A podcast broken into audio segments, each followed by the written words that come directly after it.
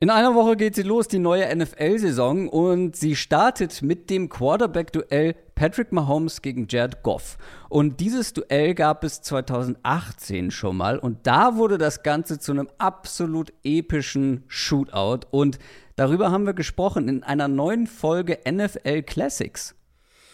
Ja, historisches Spiel kann man ja wirklich sagen. Äh, wir haben auf das Spiel geguckt, wir haben so ein bisschen geschaut, was war eigentlich, was ging eigentlich ab mit dem Spiel. Du hast gesagt, im Prinzip die, die 40-Minuten-Version von dem Spiel kann man sich kaum am Stück angucken, weil einfach so viel passiert. Ich glaube, ja. das fasst ganz gut zusammen. Ja. Ähm, wir haben uns das Spiel nochmal angeguckt, wir haben aber auch eben geschaut, was, wenn wir jetzt einen Bogen schlagen von diesem Spiel zur NFL heute, was kann man eigentlich da mitnehmen? Weil da waren ja wirklich einfach viele Sachen drin in diesem Spiel, in dieser Saison, die so ein bisschen in diesem Spiel gegipfelt haben.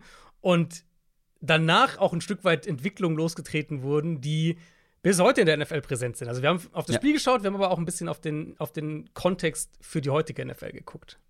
Das Ganze hört ihr exklusiv bei RTL Plus Musik. Ganz wichtig zu wissen, das ist kostenlos.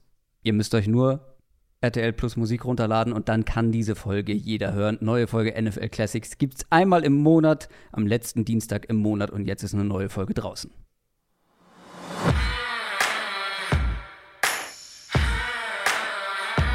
Down, Set, Talk. Der Football-Podcast mit Adrian Franke und Christoph Kröger.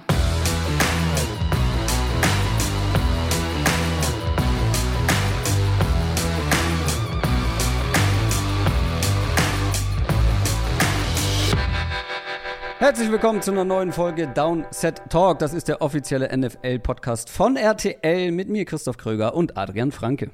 Einen wunderschönen guten Tag. Ja, heute gucken wir nicht in die Vergangenheit, heute schauen wir voraus auf die anstehende Saison. Und wir haben eine ganz besondere Folge vorbereitet. Ein, eine unserer Lieblingsfolgen, ich glaube, das kann man so mhm. sagen. Wir sprechen nämlich heute über My Guys, über Spieler, auf die wir uns ganz besonders freuen oder Spieler, bei denen wir ganz besonders optimistisch sind, was das kommende Jahr, die kommende Spielzeit angeht. Plus es gibt noch so ein paar extra Kategorien. Ähm, hatten wir, glaube ich, so noch nie dabei.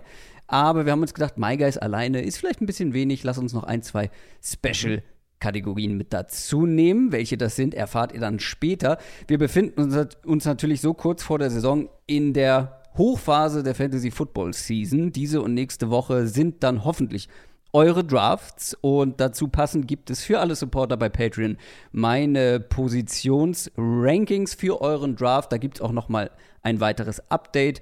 Dann gibt es am Sonntagabend den Draft der Fantasy Football Bundesliga, also der, der Bell-Etage des Fantasy Footballs. Mhm. Und das mhm. Ganze übertragen wir wieder live bei Twitch auf meinem Twitch-Channel.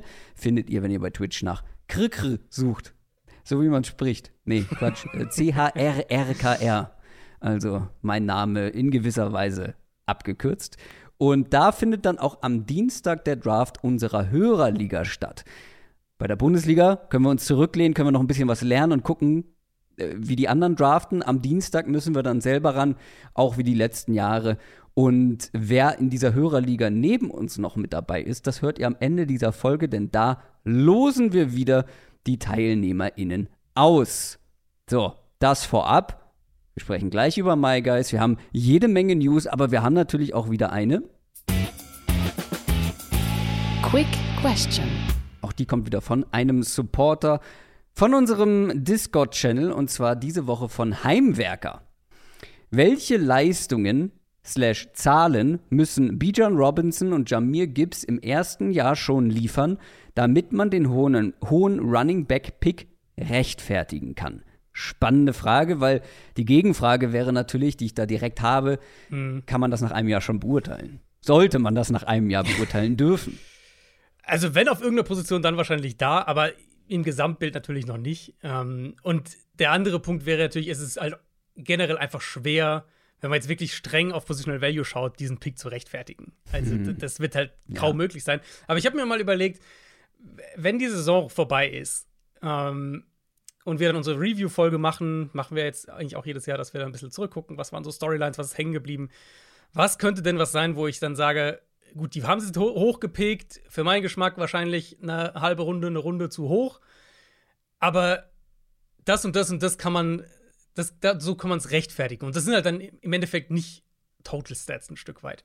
Also klar, ich habe da mal geschaut, so ähm, Saquon Barkley in seiner Rookie-Saison war ja auch der letzte, äh, ja. ich glaube, der letzte Offensive Rookie of the Year Running Back. Ähm, seitdem waren es, glaube ich, immer Quarterbacks oder Receiver. Mhm. In seiner Rookie-Saison ähm, 1300 Rushing Yards, äh, 700 Receiving Yards, sehr hohe Workload insgesamt, über 350 Touches, also viel gespielt, viel auf dem Platz gewesen, oft den Ball bekommen, viele Total Stats letztlich produziert. Das ist natürlich ein, eine Komponente, aber ich finde es eigentlich fast spannend, darüber nachzudenken. Und da sind ja Bijan und, und Gibbs auch ein Stück weit unterschiedlich. Aber inwieweit waren sie vielleicht identitätsstiftend für ihre Offense? Das ist, finde ich, ja. die interessantere Diskussion, weil klar, ne, Running Back, wenn Running Backs schon hoch gedraftet werden, dann hast du eigentlich ja fast so ein bisschen eine Garantie, dass die eine Workload auch bekommen, weil sonst wird das Team halt einfach nicht machen. Ja. Was sie damit machen, ist dann der eine Punkt. Aber da sind wir wieder in der Diskussion, naja, gut, aber wie abhängig ist er da von den Umständen und so weiter und so fort. Die Frage ist halt für mich eher, was für eine Rolle und vielleicht was für eine Dimension geben sie ihren Offenses.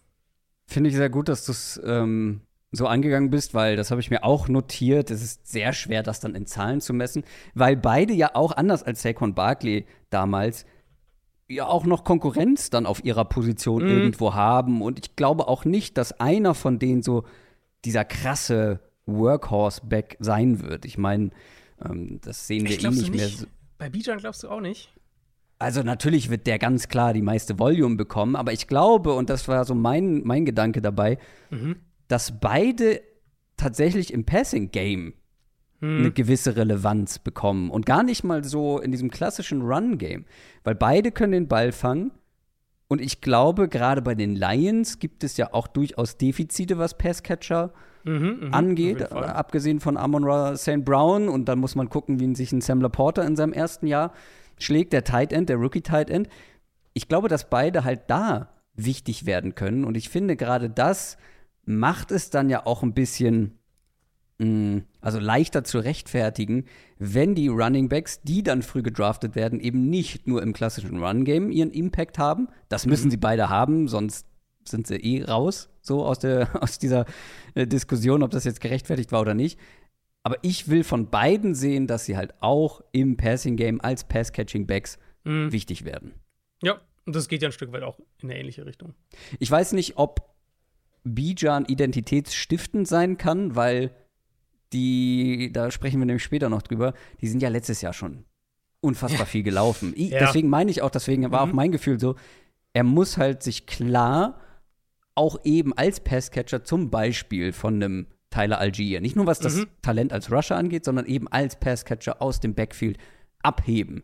Er muss die Falcons Offense einfach insgesamt besser machen, dadurch, dass er nicht nur der bessere Runner ist, sondern eben auch der talentiertere Route Runner und Passcatcher.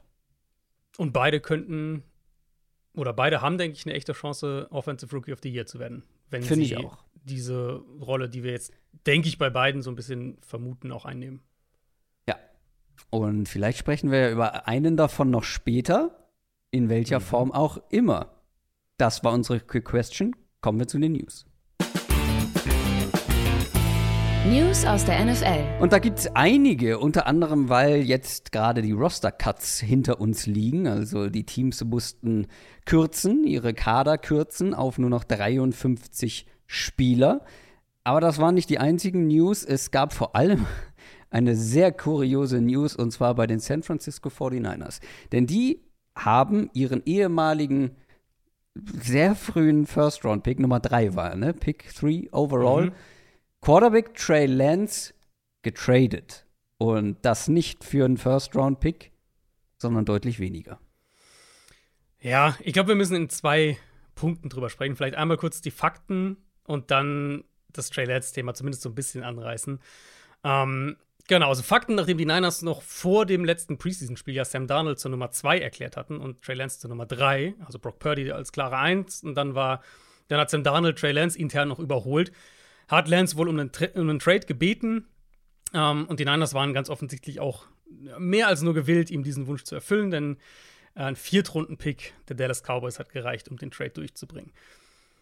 Jetzt hat Lance dann in Dallas die Chance, sich als Nummer zwei erstmal zu beweisen, hat er noch zwei Jahre Rookie-Vertrag. Aus Cowboys Sicht natürlich so ein bisschen Lotterielos, günst, relativ Ja. günstiges Lotterielos, Ja. falls der doch noch einschlagen kann. Ne, diese mögliche, diese Möglichkeit, diese, diese, diese Chance ist es, glaube ich, absolut wert, diesen Viertrunden-Pick da ähm, rüber zu schicken.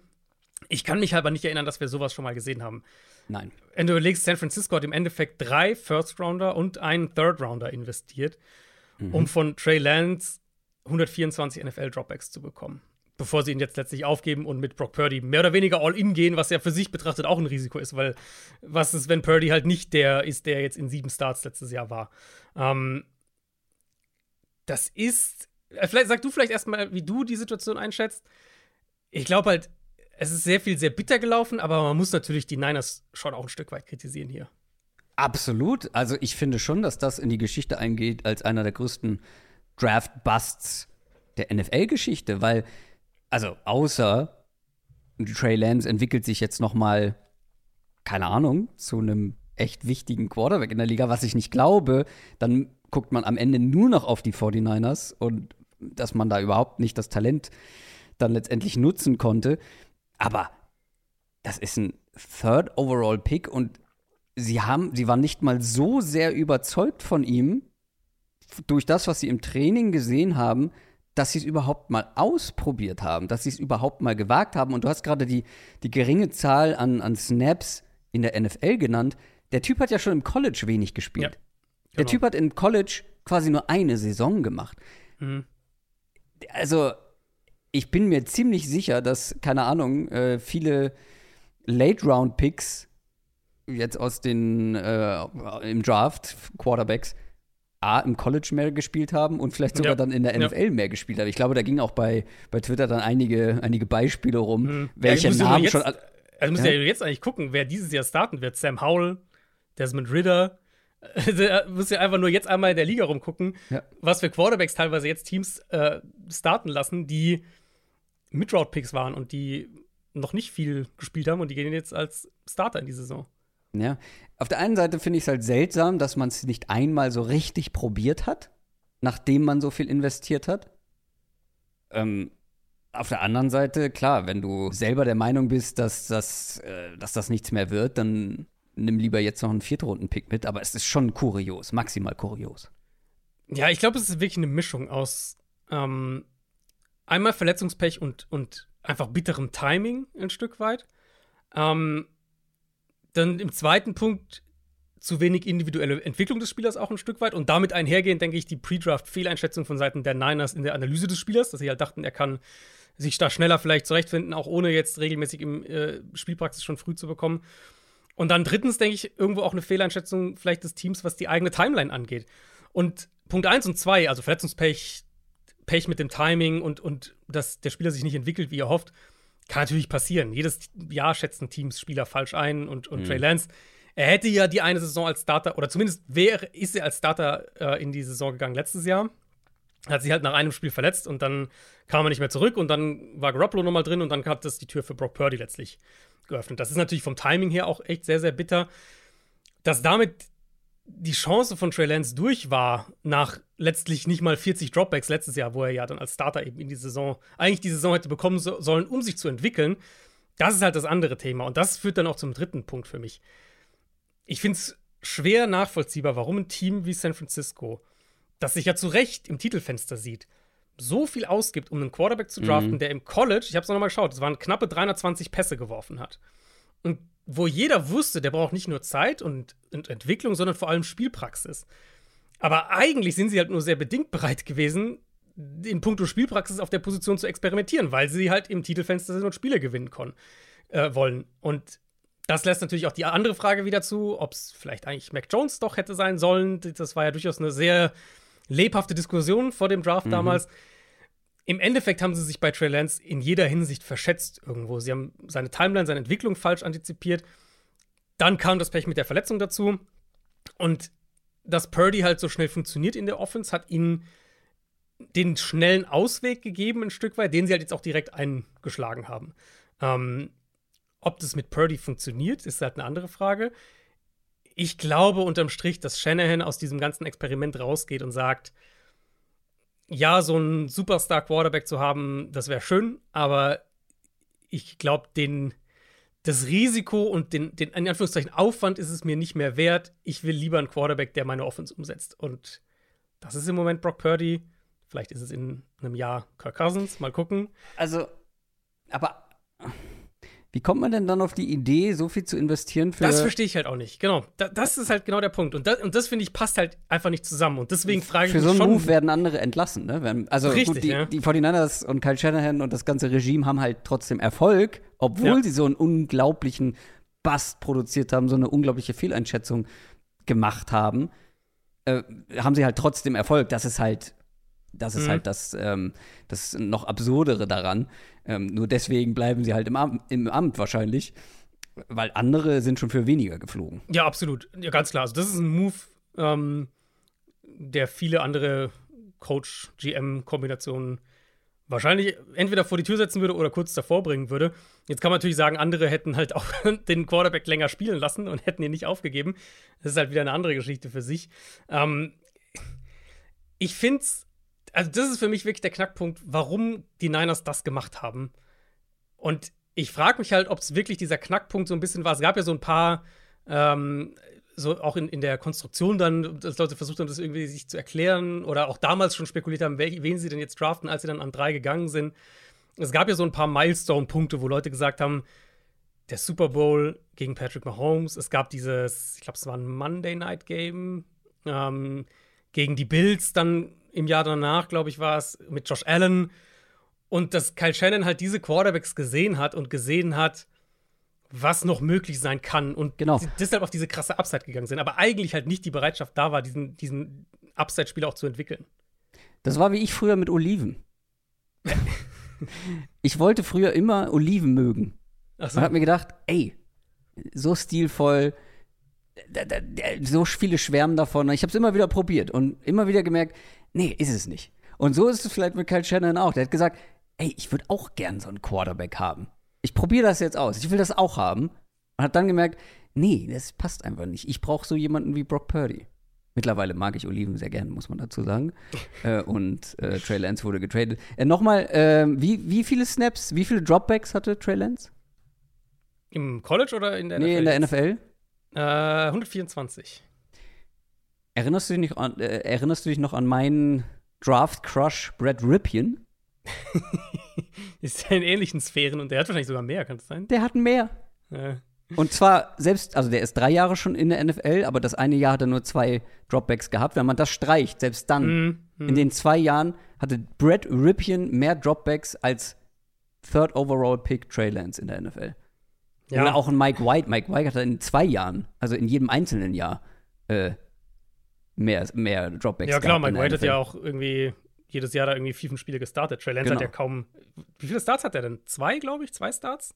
Äh, ja, also zwei Starts, letztes Jahr hatte er zwei und das Jahr Aber- davor hatte genau. er eins, zwei, äh, zwei, ja, vier Stars. Und letztes Jahr hat er sich im zweiten Start ja nach drei Würfen verletzt. Also, das ist ja kaum ein Spiel gewesen. Ähm, ich finde, und ich finde, also ein Stück weit, wo ich halt die Niners sozusagen in Schutz nehmen würde, ist halt alles, was sie jetzt an diesen Punkt geführt hat, wo sie jetzt sind, ist es natürlich kaum möglich, oder es wäre nur sehr schwer möglich, hier noch den, den, das wieder umzureißen. Ich persönlich hätte es wahrscheinlich eher versucht, Lance zumindest als Nummer zwei zu behalten, gucken, was können wir im Training noch aus ihm rausholen, gucken, können wir ihn vielleicht doch noch mehr entwickeln, abseits von reiner Spielpraxis.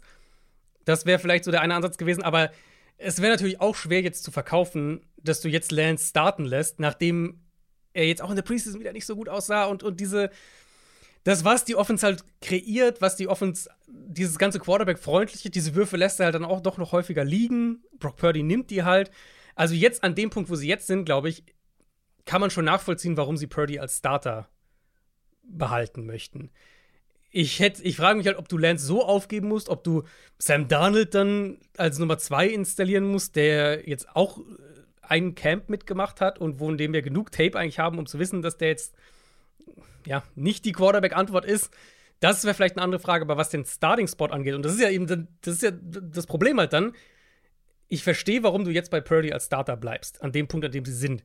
Und wenn Trey Lance halt keine Starting-Snaps kriegt, ist es halt schwer, ihn zu entwickeln. Und dann hast du halt diesen Kreislauf wieder. Gibt es irgendwas, was du gerne mögen würdest, aber nicht magst? Gute also Frage. mir ist gerade noch das beste Beispiel leider zu spät eingefallen, nämlich Lakritz, weil die Lakritz mag ich immer noch nicht so gerne und das sieht immer so stilvoll aus. Und früher dachte Findest ich immer, wenn, die, wenn sich andere Kinder irgendwie auf dem Jahrmarkt diese Lakritzrollen gekauft haben, das sieht, das sieht so geil aus und ich würde es gern mögen, aber ich mochte es nie. Ah, nee, Lakritz mag ich auch nicht, aber es stört mich nicht. Hm. Machen wir weiter. Oliven finde ich okay. Oliven äh, ist jetzt nicht mein, mein Go-To-Food, aber finde ich okay. Aber würdest du schon sagen, also würdest du vielleicht schon gerne mögen, weil sie einfach, wenn du die dann so bei Tapas irgendwie mit auf dem Tisch hast. Ja. Schöne Oliven mit Mandel gefüllt, vielleicht noch sogar. Mhm. Ja, das ist okay. Oder so mit Knoblauch auch, das finde ich auch mhm, okay. So Knoblauch ja. eingelegt, das ist okay. Was die Colts nicht mögen, ist Runningbacks bezahlen, Star Runningbacks bezahlen. Ähm, Jonathan Taylor, beziehungsweise äh, Star Runningbacks traden, um genau zu sein. Also man wollte ihn nicht teuer bezahlen und man wollte ihn nicht traden. Was dazu führt, dass Jonathan Taylor jetzt erstmal bei den Indianapolis Colts bleiben wird. Ja, es klang ja so, als hätte es ernsthafte Angebote gegeben. Miami wurde da jetzt immer wieder genannt, wo auch ein, zwei andere Teams so. Miami war das, was ich am häufigsten gelesen habe. Ähm, die Colts hatten Taylor ja die Freigabe gegeben, um Trade-Angebote einzuholen. Also diese Kommunikation erstmal war geöffnet. Jetzt kam wohl kein Angebot auf dem Level rein, das die Colts sich vielleicht vorgestellt hatten. Das hieß ja zuerst, sie wollen einen First Rounder. Ich glaube, das war immer unrealistisch, aber gut, du fängst halt hoch an in Verhandlungen und gehst dann eher runter. Ähm, und jetzt, finde ich, bekommen wir so ein bisschen den, den Worst Case für alle Beteiligten, finde ich. Taylor wird nicht getradet. Die Colts lassen ihn aber auf der Publiste. Das heißt, er wird sicher die ersten vier Spiele der Saison verpassen und dann mal schauen. Ähm, es ist nicht gut, in meinen Augen jetzt erstmal ist es nicht gut für die Colts, ist nicht gut für einen neuen Head Coach Shane Steichen, ist nicht gut für deinen Rookie Quarterback Anthony Richardson, es ist nicht gut für Taylor selbst. Also ich finde so ein bisschen, jetzt wenn wir auf die Colts schauen, so ein bisschen der Worst Case für alle. Ähm, und dass er jetzt auf der Publiste bleibt, bin ich auch mal gespannt, wie das dann weitergeht. Ähm, ob wir jetzt über einen Spieler sprechen, der letztlich dann zur Trade Deadline doch wieder ein Thema wird. Also ja, er hatte die Knöchel-OP, ne? Jetzt, jetzt nicht irgendwie nur totaler Bullshit, dass er irgendwie auf dieser Liste ist. Er hatte die Knöchel-OP. Es gab diese Story mit den Rückenproblemen, was er ja dementiert hat. Ich frage mich natürlich schon ein bisschen, hätten jetzt die Dolphins für ihn getradet, ob er dann auch auf der Publiste geblieben wäre oder mhm. ob das dann mhm. vielleicht anders gelaufen wäre. Mal gucken, wie es weitergeht, ob er in Woche 5 dann für die Colts auflaufen kann und will. Ähm, ob er bis Ende Oktober, Trade Deadline ist ja Ende Oktober, ob er dann doch noch getradet wird, wenn vielleicht ein Team sich in einem Run sieht, die Dolphins starten irgendwie heiß und merken aber, oh, aber Running Back, da müssen wir noch was machen geben dann vielleicht doch den zusätzlichen Drittrunden-Pick oder was auch immer drauf. Ähm, für mich ist es noch nicht vom Tisch. Ich glaube immer noch, dass ein Trade bis zur Deadline absolut im Bereich des, des Denkbaren ist.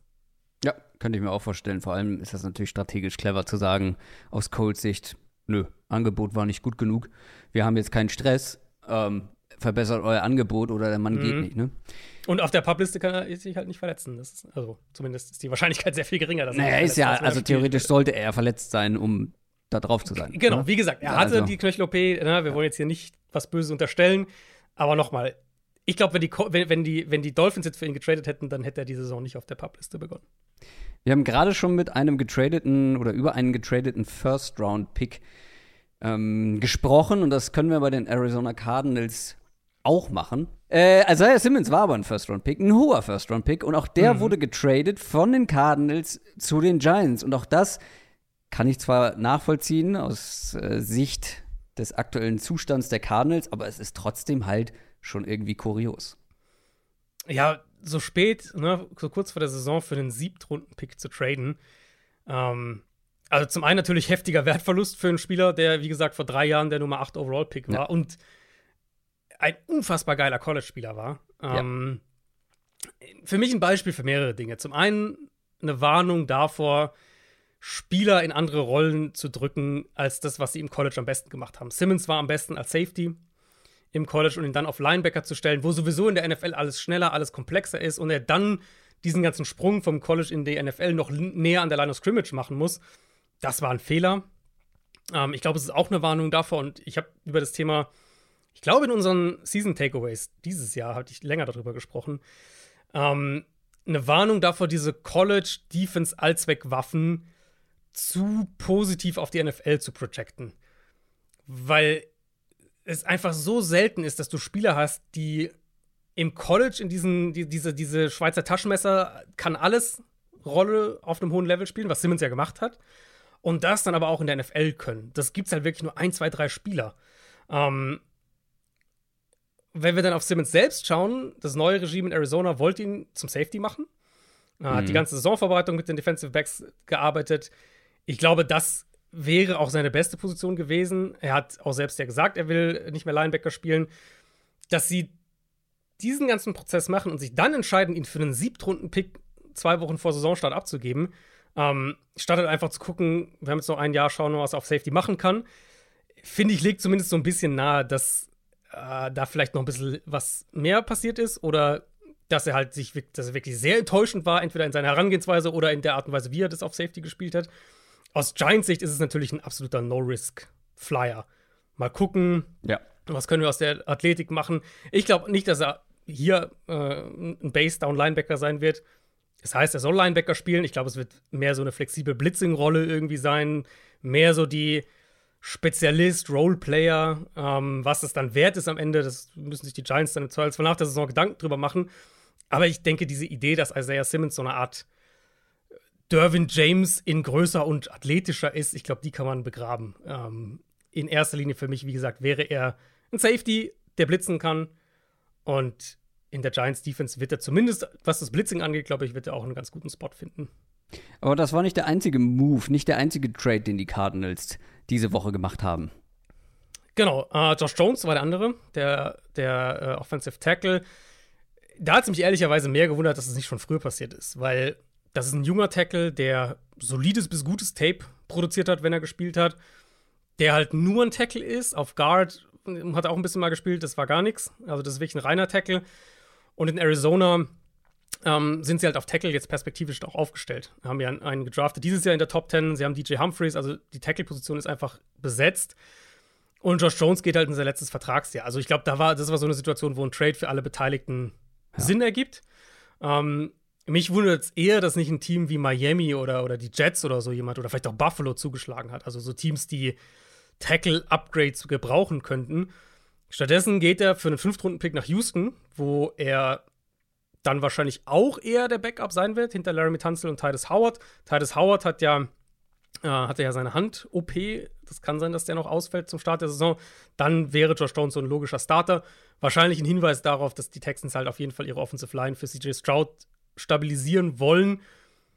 In dem Sinne dann ein sinnvoller Trade. Ähm, mich wundert es trotzdem so ein bisschen, dass es die Texans am Ende waren, die den Move gemacht haben. Aber ich glaube, das ist ein Trade, der für alle Beteiligten Sinn ergibt. Ich finde auch der, der Pick-Wert für Josh Jones mit noch einem Vertragsjahr ist absolut in Ordnung. Wir bleiben direkt bei den Cardinals und sprechen über Kyler Murray. Der wird nämlich mindestens mal die ersten vier Spiele verpassen, aber das war ja eigentlich klar. Ja, war relativ klar. Ähm, das hatte sich, war so ein bisschen, es gab zwischendurch mal so ein bisschen diese Storyline, dass er vielleicht doch früher zurückkommt. Sie lasen ihn auf der Publiste, also ähnlich wie Jonathan Taylor. Das heißt, die ersten vier Spiele wird er auf jeden Fall verpassen. Ähm, und vermutlich wird der Starter jemand sein, den sie jetzt gerade erst geholt haben, nämlich Josh Dobbs, den sie mhm. aus Cleveland per Trade geholt haben. Ähm, ich dachte ehrlich gesagt, dass. Also, es gab diese Storyline rund um Colt McCoy, der ja der, der langjährige Backup und, und ja. Spot-Starter war. Es gab wirklich regelmäßig die Berichte aus dem Cardinals Camp, dass der Arm einfach dann ist, dass da nicht mehr viel drin ist. Und mhm. wenn du, wenn es Clips, wenn Clips irgendwie mal rumgingen vom Training Camp, hat man es ehrlicherweise auch gesehen. Mhm, deswegen hatte ich schon mich, mir gedacht, dass sie vielleicht einen Backup, einen besseren holen, weil Clayton Tune, der Fünftrunden-Rookie, noch nicht so weit ist. Stattdessen wirklich traden sie für Josh Dobbs und entlassen Colt McCoy. Für Colt McCoy wahrscheinlich das Karriereende, denke ich, an dem Punkt. Und ich halte es jetzt für realistisch, dass Dobbs der Day One Starter sein wird. Der kennt die Offense. Ähm, der war mit Drew Petzing in Cleveland. Es gab Berichte, dass sie den schon im Frühjahr eigentlich holen wollten. Da hat es dann noch nicht geklappt. Ja, und jetzt wird der wahrscheinlich die ersten Wochen der Saison starten, wo ich auch dann, da, weil da gab es natürlich, dann geht jetzt das, das böse Tanking-Wort, geht natürlich mhm. jetzt da rum. Ja, völlig zu Unrecht, ne? also ich sag's mal so, wenn ich tanken würde, dann würde ich Clayton Tune reinwerfen und nicht einen Fünftrunden-Pick investieren, um eine bisschen bessere Übergangslösung auf Quarterback zu haben. Äh, ich glaube, glaub, das ist jetzt dann aber auch kein großer Unterschied. Also nichts ich gegen Josh Dobbs, aber ich würde hoffen, dass es ein Unterschied ist, weil dann, ansonsten fände ich es wirklich Quatsch, warum du nicht einfach Tune reinwirfst und guckst halt, was du in ihm hast. Wahrscheinlich auch aufgrund seiner Erfahrung eine leichte Verbesserung. Aber wenn ich tanken wollen würde, es aber nicht danach auslassen sehen wollen würde, dann würde ich für Josh Dobbs traden und den starten lassen. Ja, dann würde ich, glaube ich, Colt McCoy starten lassen. Nee, du musst es schon gut verkaufen. Du musst es schon richtig ja keiner, gut verkaufen. Ich hatte den Eindruck, der, der Aufschrei kam jetzt, weil sie Colt McCoy äh, cutten und Josh Dobbs holen. Ich glaube, wenn sie einfach McCoy hätten starten lassen und der wäre schlecht, dann wäre wahrscheinlich weniger Aufschrei gewesen. Also es ist schon ein ganz schöner Ausverkauf bei den Cardinals und ja, das, das wird eine Rebuild-Saison, auf jeden Fall. Ja. Armer Marquise Brown. Gut, ähm, ja, wollen wir noch ganz kurz die Patriots erwähnen, ähm, warum wir jetzt nicht groß erwähnen, dass die quasi nur einen Quarterback-Stand jetzt haben nach den Roster-Cuts? Können wir noch machen, ja, wenn wir eh beim Quarterback-Thema sind. Also, ähm, ist ein guter Hinweis, finde ich, darauf, dass die Kader, es heißt dann zwar die finalen Kader-Cuts und so weiter und so fort, aber die Kader sind nicht final. Teams kürzen auf 53 runter und dann gibt es nochmal echt viel Bewegung, so bei diesen hinteren zwei, drei Kader-Spots. Ähm, da werden noch Leute entlassen, du guckst, wen andere Teams entlassen und kannst dann, holst du noch mal einen, entlässt doch noch mal einen von dir. Die Patriots haben im Moment sieben Wide Receiver und einen Quarterback im, im Roster. So werden sie natürlich nicht in die Saison gehen. Ich könnte mir vorstellen, dass sie noch mal einen Backup günstig irgendwo holen. Trotzdem wundert es mich ein bisschen, dass sie, ähm, dass sie Bailey Zappi nicht einfach behalten haben, weil ja. viel ja. günstiger wird es jetzt ja auch nicht auf, äh, für Backup-Quarterbacks. Ja, und dafür war er auf jeden Fall gut genug. Ich meine, ja. Backups kurz mal Diskussion, ob er nicht vielleicht starten sollte. Stimmt, ja. Vor einer Weile. Gehen wir zu den Tampa Bay Buccaneers. Die haben nämlich mal wieder Verletzungssorgen in der Offensive Line. Was ist da passiert? Ja, es hat wieder Ryan Jensen getroffen. Ähm, der Center, der sich ja im Vorfeld der Saison letztes Jahr das Kreuzband gerissen, mehrere Bänder, Meniskus, also wirklich ganze Knie kaputt und dann Regular Season verpasst hat. Für das Playoff-Spiel gegen die Cowboys zurückkam, was da schon echt so puh, krass, äh, überraschend war. Bucks haben das verloren ähm, und es wirkt so ein bisschen so, als würde das jetzt seinen Preis fordern. Er selbst sagt, direkt nach dem Spiel haben sie es wohl gecheckt und wäre soweit in Ordnung gewesen. Ähm, Jensen selbst hat gesagt, er hat jetzt keinen Rückschlag oder sowas. Aber dass der Heilungsprozess einfach mhm. nicht wie erhofft weitergegangen ist. Und Todd Bowles hat es im Prinzip ähnlich ausgedrückt. Bowles hat auch gesagt, dass es halt schlimmer wurde, je mehr er versucht hat zu machen. Und Jensen selbst war jetzt auch emotional, das hat man auf jeden Fall gemerkt. Das heißt auch, dass er jetzt beim Team bleiben wird, da helfen wird, die jungen Linemen zu coachen und sowas. Aber es gibt jetzt auch schon relativ viele Berichte, dass das wahrscheinlich das Karriereende für ihn, das Aktive sein wird. Und aus Bucks Sicht natürlich mit einer sowieso wackeligen Quarterback-Situation ja. und alleine im Umbruch und so weiter, eine deiner zwei Säulen da zu verlieren und den Center, der halt so der, ja, vielleicht so noch einer ist, der am ehesten da Stabilität reinbringen kann, das macht die Offense natürlich nochmal anfälliger. Ja, und vor allem richtig guter Center, ne? Also nicht mhm. irgendeiner mit Erfahrung, sondern dazu auch noch ja. echt ordentlich. Ähm, super bitter, wir bleiben bei Offensive Lineman. Die Steelers haben nämlich einen zu den Rams getradet. Ja, wir hatten letzte Woche in der Division Preview darüber gesprochen, wie tief äh, die Steelers in der Offensive Line eigentlich besetzt sind. Und mhm. ich glaube, man kann sagen, das ist der Liga auch nicht entgangen, weil sie gleich zwei dieser Backup äh, Interior Offensive Linemen getradet haben, jetzt äh, zur Deadline. Machen wir erstmal Kevin Dodson. Die Rams schicken einen 2024er Viertrunden-Pick und einen 2025er Fünftrunden-Pick nach Pittsburgh, bekommen Dodson und jeweils den Pick eine Runde später, also einen Fünftrunden-Pick 2024 und einen Sechstrunden-Pick 2025 zurück. Ähm, Dodson wäre, denke ich, die Nummer drei in der Interior-Line gewesen nach dem Trade für Isaac, äh, nach der Verpflichtung von Isaac Seomalu. Jetzt könnte er bei den Rams der Starter sein, könnte ich mir vorstellen, gegenüber von Steve Avila. Und Offensive Line ist einfach ein Fokus für die Rams, ist ein Fokus für McVay. Die Line muss stark sein. Dodson, eben, wie gesagt, entweder kann er starten oder er gibt ihnen halt mehr Tiefe, was ja letztes Jahr auch ein Problem war bei den Rams durch die ganzen Verletzungen. Und das zweite Depth Piece, das die Steelers in der Offensive Line ja hatten, Kendrick Green, äh, der geht per Trade nach Houston, wo er vielleicht auch direkt starten könnte, weil Kenyon Green, äh, Houstons First-Round-Pick letztes Jahr, ist parallel auf Injured Reserve gegangen. Also der ist raus und könnte sein, dass Kendrick Green vom Steelers Backup zum Texans Starter wird. Gutes Upgrade für ihn.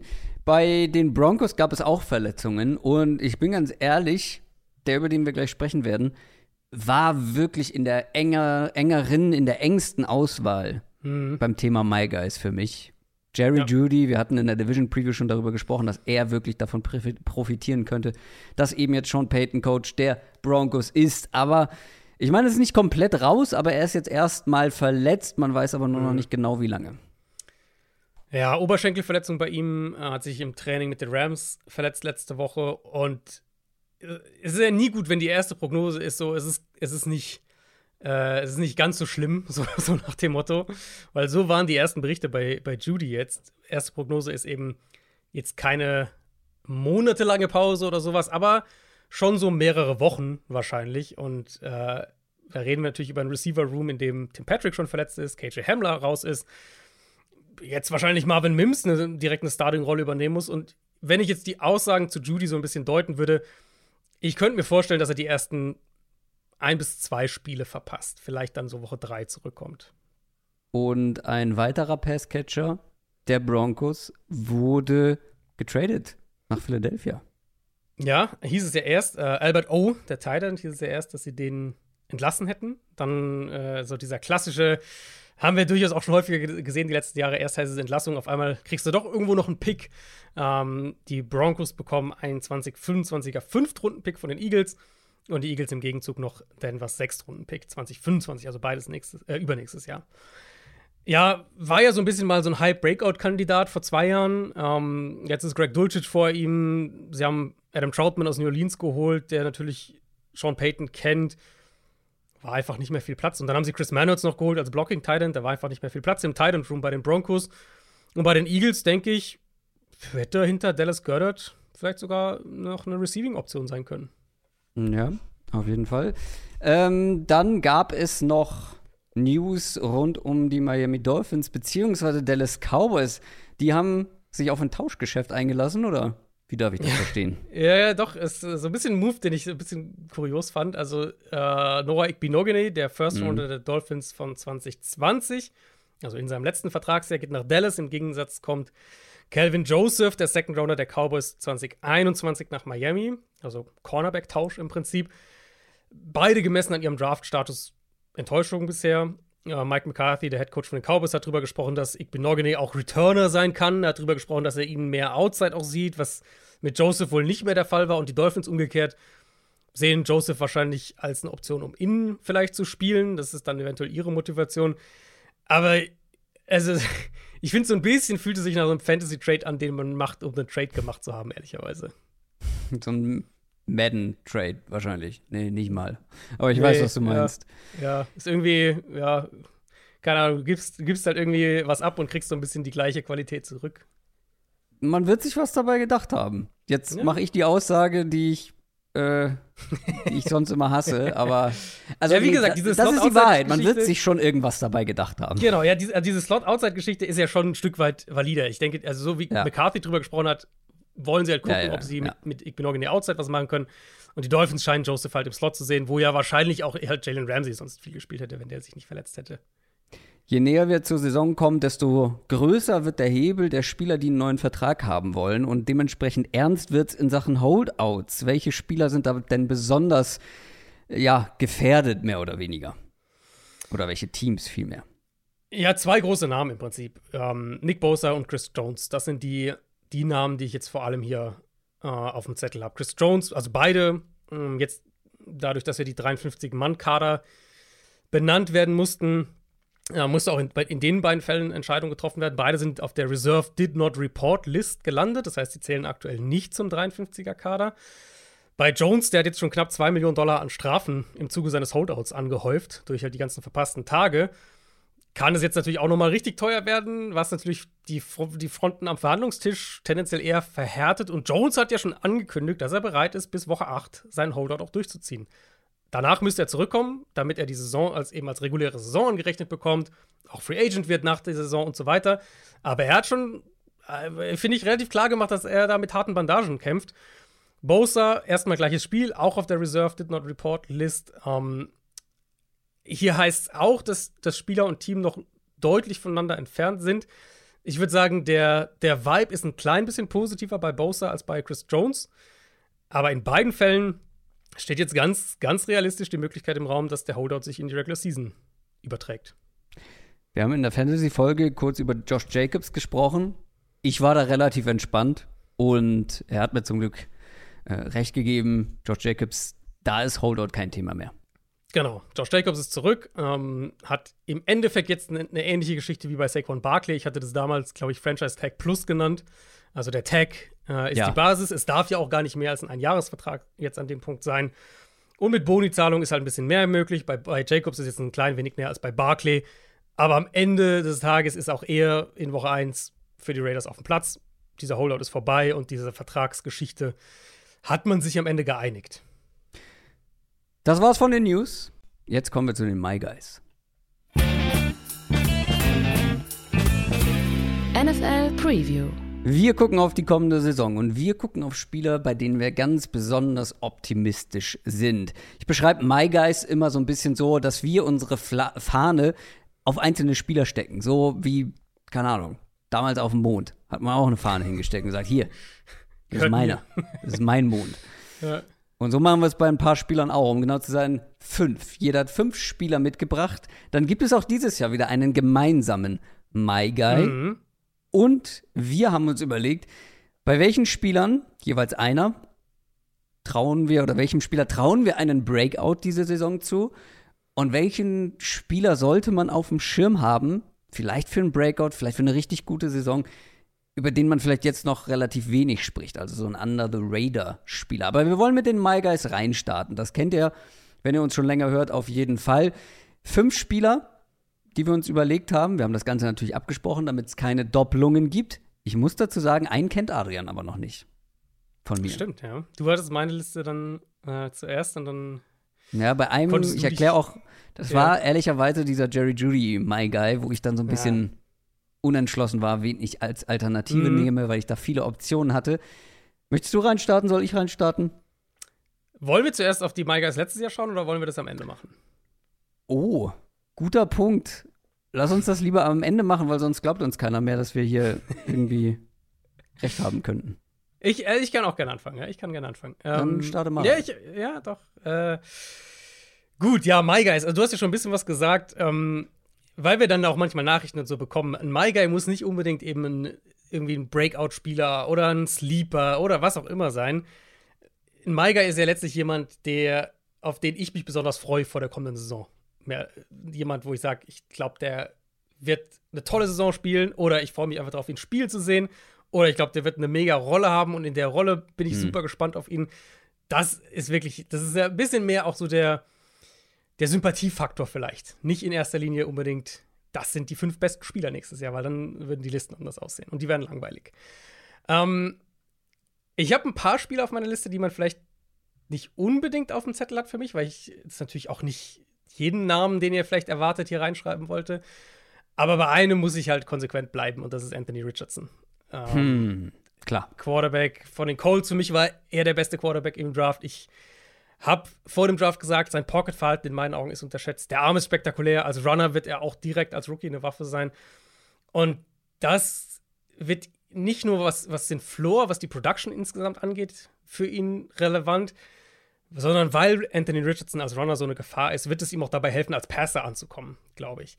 Ähm, da wird er Zeit brauchen, da wird er die Raps brauchen, das wird auch zu einigen Fehlern führen. Ne? Wir haben über Trey Lance gerade lang gesprochen. Anthony Richardson hat ja auch nur eine Saison gespielt im College. Aber er wird einfachere Reads bekommen als jetzt ein CJ Stroud oder ein Bryce Young, weil Defenses bestimmte Coverages so nicht spielen können, wenn der Quarterback bei jedem Snap eine echte Gefahr als Runner ist. Wir haben gesehen, dass Shane Steichen eine Offense um genau so einen Quarterback bauen kann, mit dem, was er mit Jalen Hurts nicht letztes Jahr, sondern das Jahr davor gemacht hat, bevor Hurts dann seinen Sprung auch als Passer hatte. Das wird eine Offense sein, die im ersten Jahr mit Richardson massiv um das Quarterback-Run-Game aufgebaut ist. Ich habe auch mal so ein paar so paar Quarterback-Rushing-Rekorde rausgesucht. Ich glaube, einen, den er brechen könnte, ist der Rookie-Quarterback-Rushing-Rekord. Das war Robert Griffin III damals mit 815 Rushing Yards. Ich glaube, den kann Anthony Richardson brechen. Und ich denke, die O-Line wird besser sein wieder als letztes Jahr. Ich finde das Receiving Core der Colts sogar ein bisschen unterschätzt. Ja, ich war bei ihm Pre-Draft sehr hoch. Ich mag die Situation, in der er gelandet ist, angefangen mit dem Coach. Das hat sich nicht geändert und äh, das ist ein Spieler, auf den ich einfach unheimlich gespannt bin. Und für mich ist er so die, das ist so eine, ein idealer erster My Guy, weil ich da einfach schon lange dran bin, jetzt mag, wo er gelandet ist und ich glaube, der wird viel Spaß machen dieses Jahr. Ja, ich bin halt gespannt, ab welchem Punkt, beziehungsweise was muss, äh, was muss Richardson erreichen oder machen, damit man sagt, ja, der My Guy-Pick hat sich bewährt, sozusagen. Weil, Mhm. dass der Spaß machen wird, absolut. Dass ich, dass ich mich auch darauf freue, absolut. Ich kann mir halt vorstellen, dass es doch dann aber eine holprige Up-and-Down-Saison wird, so eine Achterbahn-Saison irgendwo. Kann, kann sein, ja. Und dann ist halt für mich so die Frage, wie gut muss er spielen, damit man sagt, jo, das war ein guter My Guy-Pick. Wenn er den Rushing, den Rookie Quarterback Rushing Rekord bricht, wo Ja. würdest du dann zum Start vielleicht stehen? Was wäre so dann dein erster?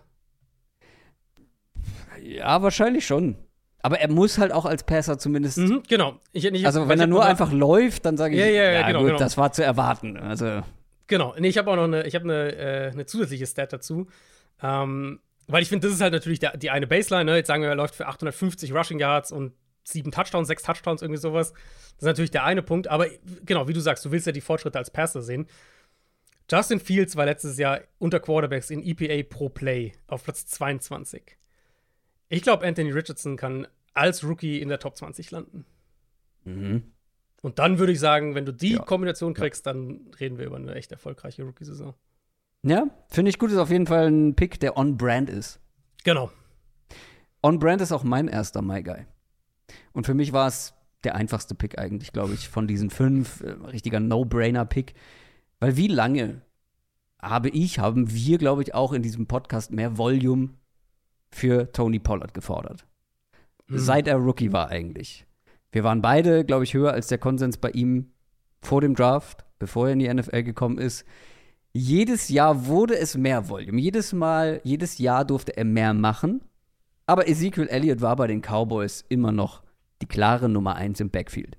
Und Tony Pollard war mindestens mal die letzten zwei Jahre der glasklar bessere Running Back bei den Cowboys. Und nicht nur was den, was den Eye-Test angeht, sondern auch nach Zahlen.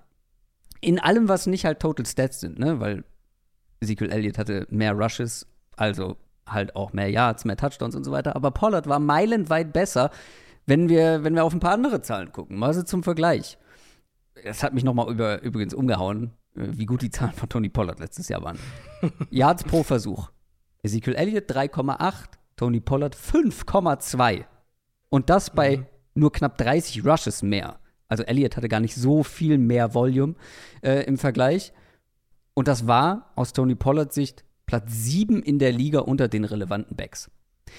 Yards nach Kontakt im Schnitt. Elliott 2,73 zu 3,82.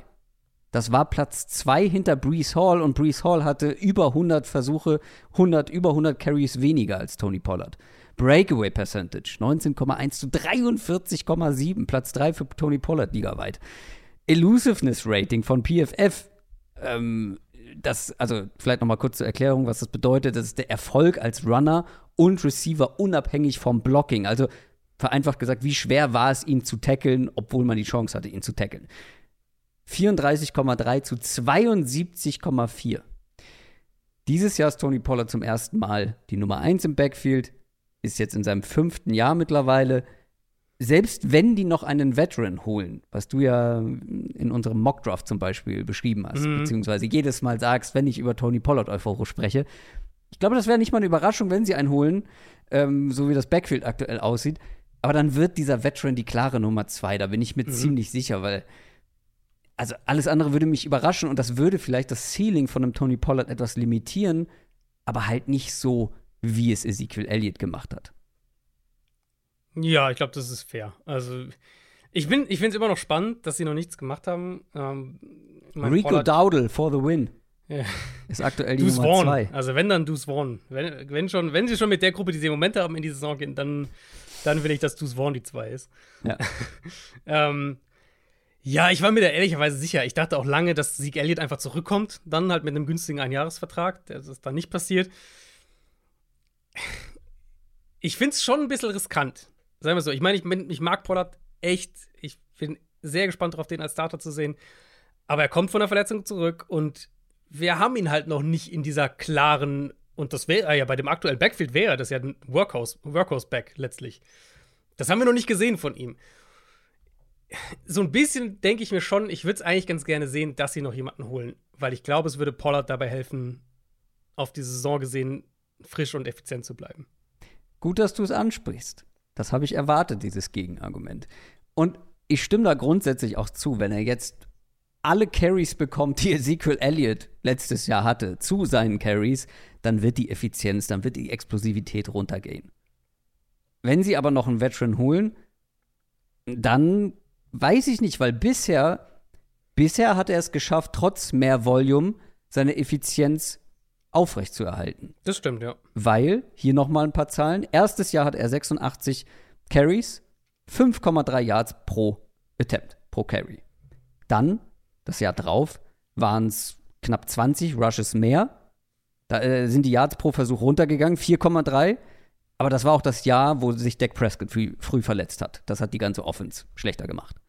Das Jahr drauf nochmal 30 Carries mehr. Hier waren es wieder 5,5 Yards pro Versuch. Und dann nochmal eine Stange Carries mehr drauf. Letztes Jahr waren es 193 Rushes für 5,2. Also fast gleich geblieben. Minimal mhm. runtergegangen. 5,2 Yards pro Versuch ist eine wahnsinnig gute Zahl. Und die Yards nach Kontakt sind die letzten drei Jahre immer gestiegen, obwohl Volume mehr wurde. Also bisher kann man halt nicht sagen, dass Tony Pollards Effizienz mit mehr Volume runtergegangen ist. Deswegen würde ich jetzt mal nicht davon ausgehen. Ja, äh, ich will es auf keinen Fall sagen, ich bin mir sicher, dass das passiert. Sie haben ja noch deinen seit jeher beliebten Ronald Jones. Der wird ja die ersten zwei oder drei Spiele, zwei Spiele gesperrt verpassen. Kann das natürlich auch einfach sein, dass sie ja. sagen, in Woche drei kommt der halt zurück und dann so, ne? Kann natürlich mhm. einfach sein, dass sie es so planen. Das aber wäre aber einer, wo ich sage, ja, der kriegt halt seine Carries so. Lass es 80 dann im Jahr sein. Mhm. Aber das wird trotzdem eine extreme Volumesteigerung für Tony Pollard bedeuten. Ja, und ich glaube halt, das macht dein Argument, also es macht dein, dein MyGuy nicht schwächer, egal ob da jetzt noch eine externe Nummer 2 kommt, ob Vielleicht Ronald Jones in Woche 3 reinkommt. Genau, es könnte mhm. ihn sogar besser machen. Deswegen glaube ich, für den MyGuy-Case ist es gar nicht so relevant. Wer ist dein zweiter MyGuy? Mein zweiter ist, glaube ich, jemand, der man jetzt vielleicht nicht unbedingt auf dem Zettel hatte. Ähm, oder ich bin sehr durchschaubar geworden. Das kann natürlich auch sein. mein zweiter ist Garrett Wilson von den New York Jets. Ähm, ich kann ich ja ganz offen sagen, hat mich ein bisschen überrascht. Äh, sehr gut, sehr gut. Weil wir ja beide eigentlich immer Team Chris Olave mhm. waren. Ja, das stimmt. Ähm, ich mag, also Garrett Wilson ist halt ein, ein Fun-Spielertyp und ich komme gleich noch drauf. Ich glaube halt, er ist der perfekte Spielertyp für das, was die Jets dieses Jahr brauchen. Ich habe mal ein bisschen geguckt, äh, Devante Adams mit Aaron Rodgers. Targets in der Regular Season. 2021 166, das war Platz 2. 2020 hat er nur 14 Spiele gemacht, war immer noch Platz 4 in Targets. 2019 hat er nur 12 Spiele gemacht und 2018 war er Platz 3 in Targets. Jetzt sage ich nicht, dass Wilson direkt der Wante Adams ist, nicht falsch versteht, aber das Skillset, finde ich, passt halt ideal in das, was Rogers möchte. Er ist der eine Receiver bei den Jets, der schnell Separation kreieren wird. Er ist der beste Release-Receiver bei den Jets. Er ist der beste Yards after Catch-Receiver bei den Jets. Und er ist der beste Route Runner bei den Jets. Rogers selbst hat schon drüber gesprochen, dass er sich am Anfang so ein bisschen anpassen musste, weil Wilson so schnell aus seinen Breaks rauskommt. Wir haben wenig Preseason Sample Size gesehen. Die, die wir bekommen haben, waren die beiden direkt voll auf einer Wellenlänge. Der Touchdown, das sah ja wirklich fast so ein bisschen Davante Adams mäßig aus. Ähm, das einfachste Argument ist natürlich, Wilson hatte letztes Jahr als Rookie über 80 Catches und über 1100 Yards mit Mike White, Joe Flacco und Zach Wilson als seine mhm. Quarterbacks. Das ist aber halt echt nur Teil des Arguments, weil zu sehen, was Rogers nicht nur mit Adams, sondern über die Jahre eigentlich immer mit seinem Nummer 1 Receiver gemacht hat, ähm, was er auch in der Red Zone mit denen gemacht hat. Adams hatte in fünf und sechs Saisons mit Rogers hatte er zweistellige Touchdowns in der Regular Season. Nur eben 2019 nicht und da hat er, wie gesagt, nur zwölf Spiele gemacht. Diese Chemie, dieser Wille dann auch, wenn er dem, wenn Rogers dem Receiver vertraut, schwierige Pässe zu versuchen, enge Fenster zu attackieren, eben auch in der Red Zone ich glaube, dass Wilson derjenige sein wird, der halt massiv davon profitiert. Und dann, letzter Punkt, insbesondere falls die Jets wirklich in der Offensive Line mit den Tackles Probleme haben sollten, wird Rogers Receiver brauchen, die schnell offen sind. Und da ist Wilson halt mit Abstand der Beste in dieser Gruppe. Ich bin gespannt auf die Offense. Ähm, Wilson ist ein wahnsinnig dynamischer Receiver und mich würde es nicht wundern, wenn Garrett Wilson dieses Jahr am Ende Top 5 in Receiving Yards und Borderline Top 5 in Receiving Touchdowns unter Wide Receivern sein wird. Ich finde es einen sehr, sehr guten Pick. ich bleibe Team Chris Olave, sagen wir mal, wenn ich mich entscheiden müsste, wen ich lieber im Team habe. Aber, ich finde, es kommt halt voll auf die Rolle an, ne? Also, ja, und vor allem mit bezogen ja. halt auf die Umstände der anstehenden Saison. Ja. Also, wenn jetzt Chris Olave von einem ähm, von einem, wen hatten wir letztes Jahr, Andy Dalton, zu einem mhm. äh, Aaron Rodgers geht, dann würde ich wahrscheinlich hier Chris Olave als einen meiner My Guys nennen. Wahrscheinlich Deswegen, schon, aber ich finde den Fit halt gar nicht so gut. Also Chris Olave finde ich ist halt am, macht halt am meisten Spaß mit einem Quarterback, der halt auch wirklich vertikal gehen will. Der mhm. so diese, diese, ähm, so ein bisschen Josh Allen, wenn er zu Josh Allen kommen würde, so, so ein Quarterback.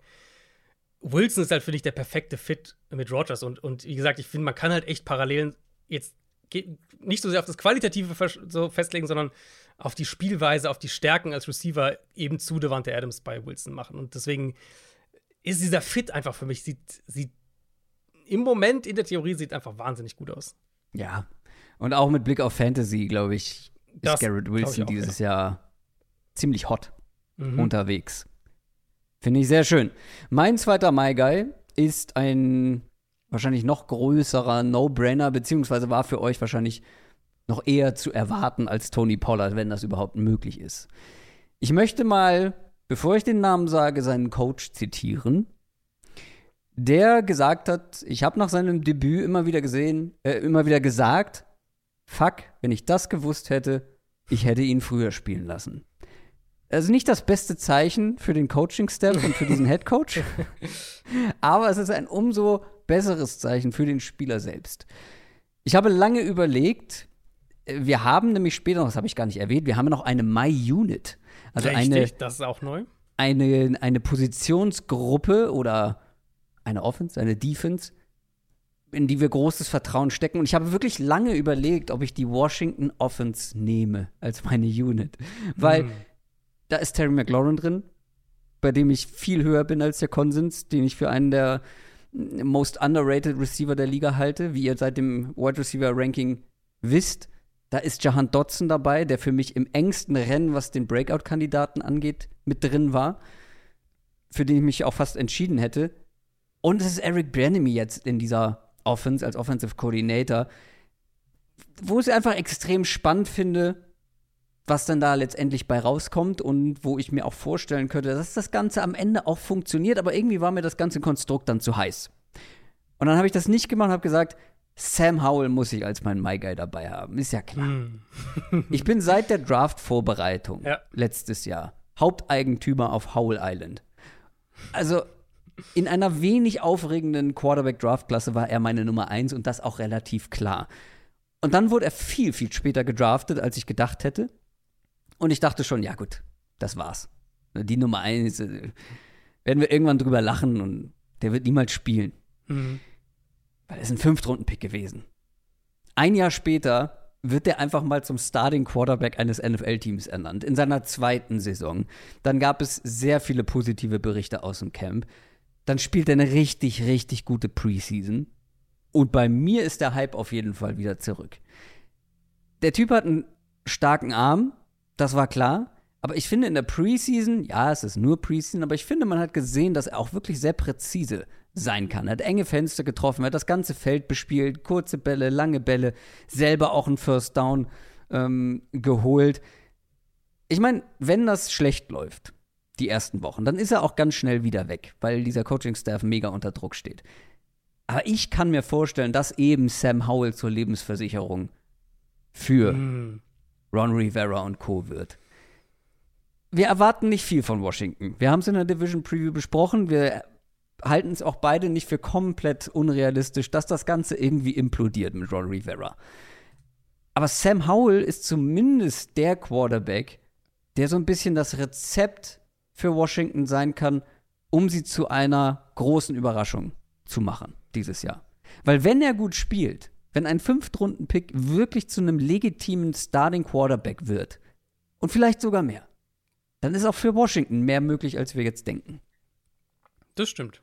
Das stimmt. Ich finde es auch gut, dass du da on-brand geblieben bist, weil das ist natürlich dein on-brand-Pick. Das ist äh, Ja, und wer hätte gedacht, lange. dass der wirklich noch mal der klare Starter Das stimmt, ja. Irgendwo. Also ich meine, da kommen wir beide auf keinen grünen Zweig. Ich war bei, bei ihm sowieso ein bisschen skeptischer Pre-Draft Ich bin nach wie vor der Meinung, dass ich eine re sehr reelle Chance sehe, dass äh, Howell, sagen wir mal, bis Midseason gebencht wird. Was Ähm, muss er machen, damit ich den Credit bekomme? Die ganze Saison durchspielen als Starter? Äh, ja, finde ich eigentlich einen guten Maßstab, weil wenn er die Saison durchspielt, heißt es, dass er Egal wie genug gut oder schlecht. Ja, weil ich, naja, gut, ich meine, da sind ja ein paar Sachen dann rein drin, drin verwurschtelt, weil wenn er, Ja, wenn er ja, ja, am. Ende noch startet, dann war er gut genug, dass sie genug Spiele gewinnen. Und das, genau, weil die sind so sehr unter Druck, die müssen Richtig. zumindest eine gewisse Anzahl an Spielen Und sie haben sich halt den, den Edel-Backup-Quarterback aktuell in der NFL geholt mit Jacoby Brissett. Das Absolut. ist halt der Quarterback, den du holst, wenn du eine reelle Chance siehst, dass du deinen Quarterback benchen musst, deinen Starter. Ähm, falls er, ja, ich finde, das ist ein guter, guter Maßstab. Falls er die ganze Saison durchspielt, natürlich Verletzungen jetzt ausgeklammert, aber wenn er sonst die ganze Saison durchspielt und nicht aus Leistungsgründen gebencht wird, ähm, dann werde ich den Hut ziehen. Finde ich gut. Finde ich fair.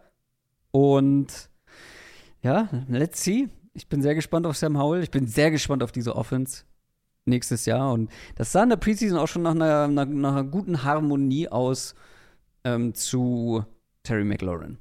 Es kann, ich habe irgendwie ein gutes Bauchgefühl, aber wer weiß, Ja, vielleicht geht es auch ja. komplett in die Hose und es implodiert. Wer ist Es dein Malgein? Ja, Also, es wäre natürlich eine, eine großartige Victory Lap für dich, wenn das. es wäre die größte, weil es war ja schon umstritten, den an 1 zu, zu Ja. setzen vor dem Draft. Also da musste ich mich ja auch schon ordentlich rechtfertigen und wahrscheinlich auch zu Recht, aber wenn der dann noch derjenige aus dieser Draftklasse wird, Hm. ich meine, wir kommen später noch zu einem anderen, äh, aber wenn der derjenige wird, der vielleicht sogar am Ende der beste Quarterback dieser Draftklasse, dieser schwachen, ähm, wobei Kenny Pickett gibt es auch noch, ne? Den darf man nicht vergessen. Das ist korrekt, ja. Und der könnte tatsächlich einen Break machen. Über den sprechen wir tatsächlich auch noch. Wir sprechen auch noch, Mhm. Ja. also dass überhaupt alleine drei aus dieser Draftklasse starten dieses Jahr, hätte ich nicht Das- gedacht. Das stimmt, ja. Wer ist dein Nummer drei My Guy? Ich wollte natürlich auch Defense mit drin haben, aber ich, es war nicht so, dass ich gesagt habe, ach, eigentlich will ich äh, jetzt irgendwie, eigentlich will ich doch fünf Offense-Spieler, jetzt versuche ich irgendwie einen Verteidiger reinzudrücken. Hast du die eigentlich gerankt ganz kurz, deine My Guys?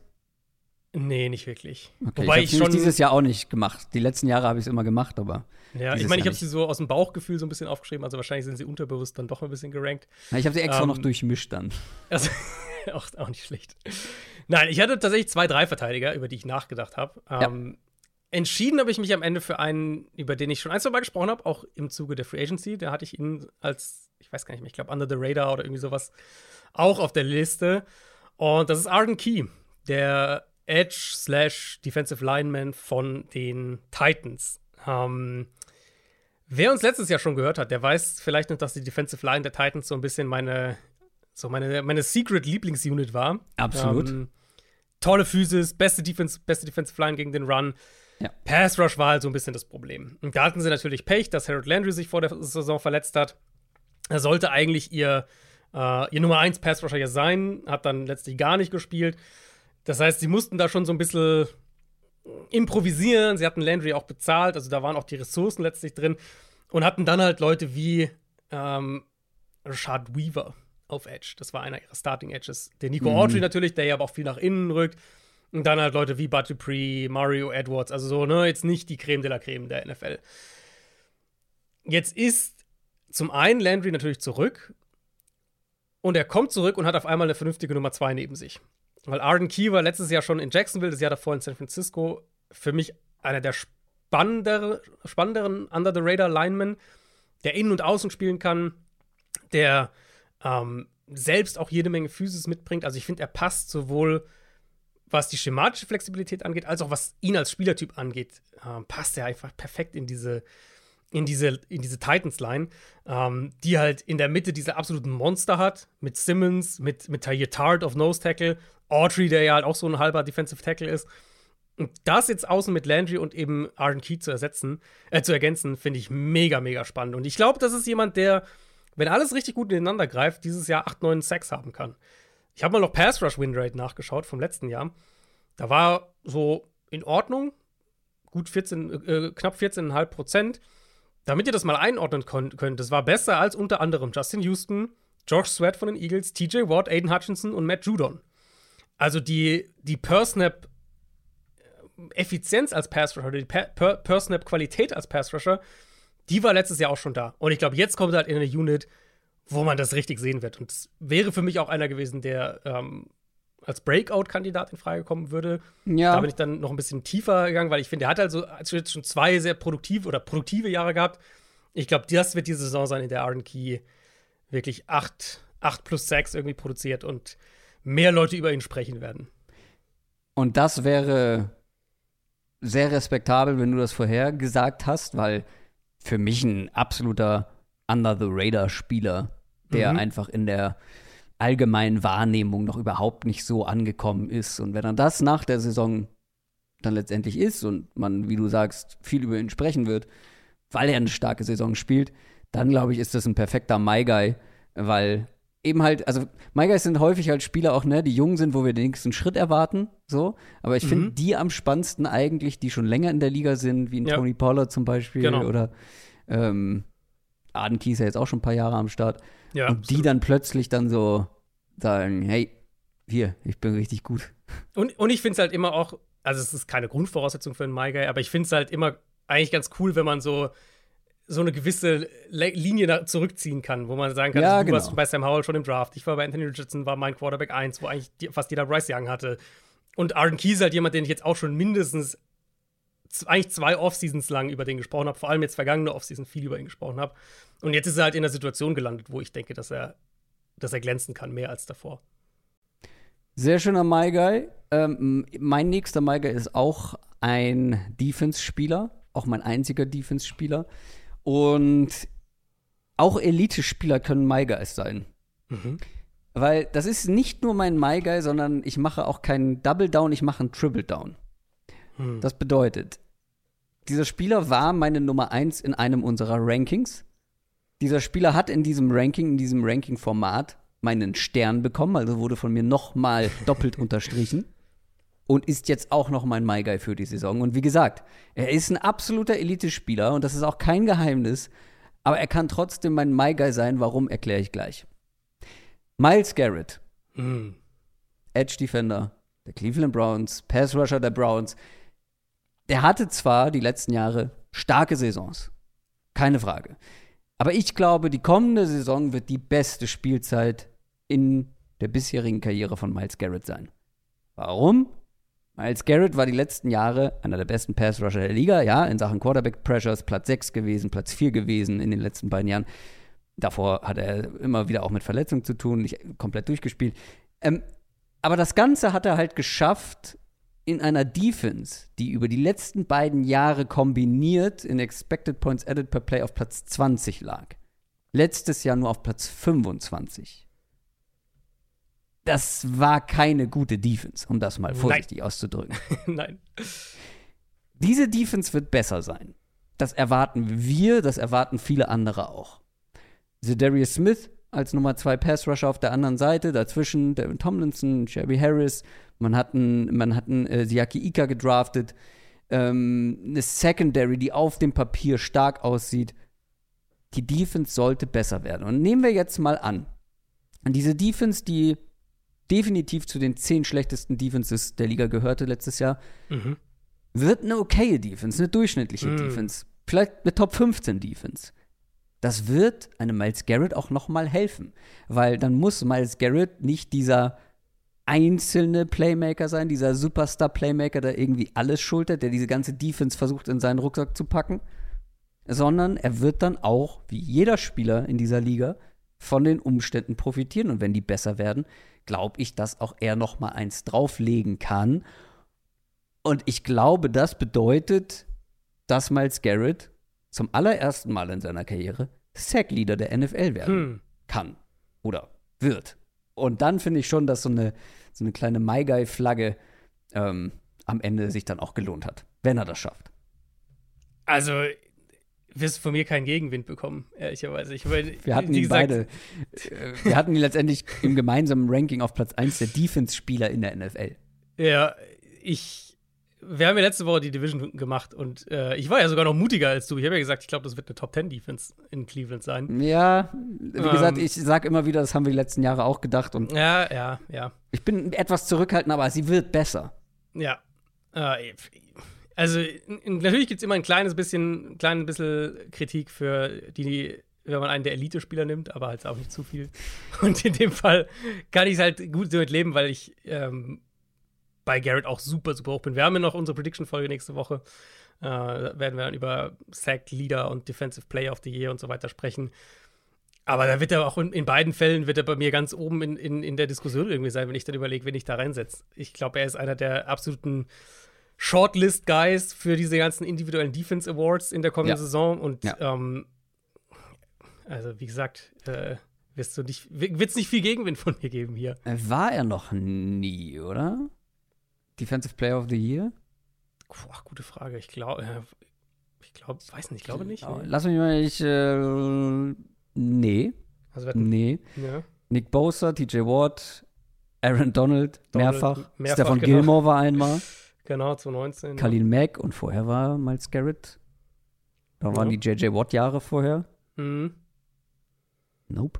Ja, okay, also hätte man natürlich auch mit dem Award gehen können. Aber ich glaube, wenn er einen davon bekommt, dann, dann krönt das seine, seine Karriere, seine bisherige.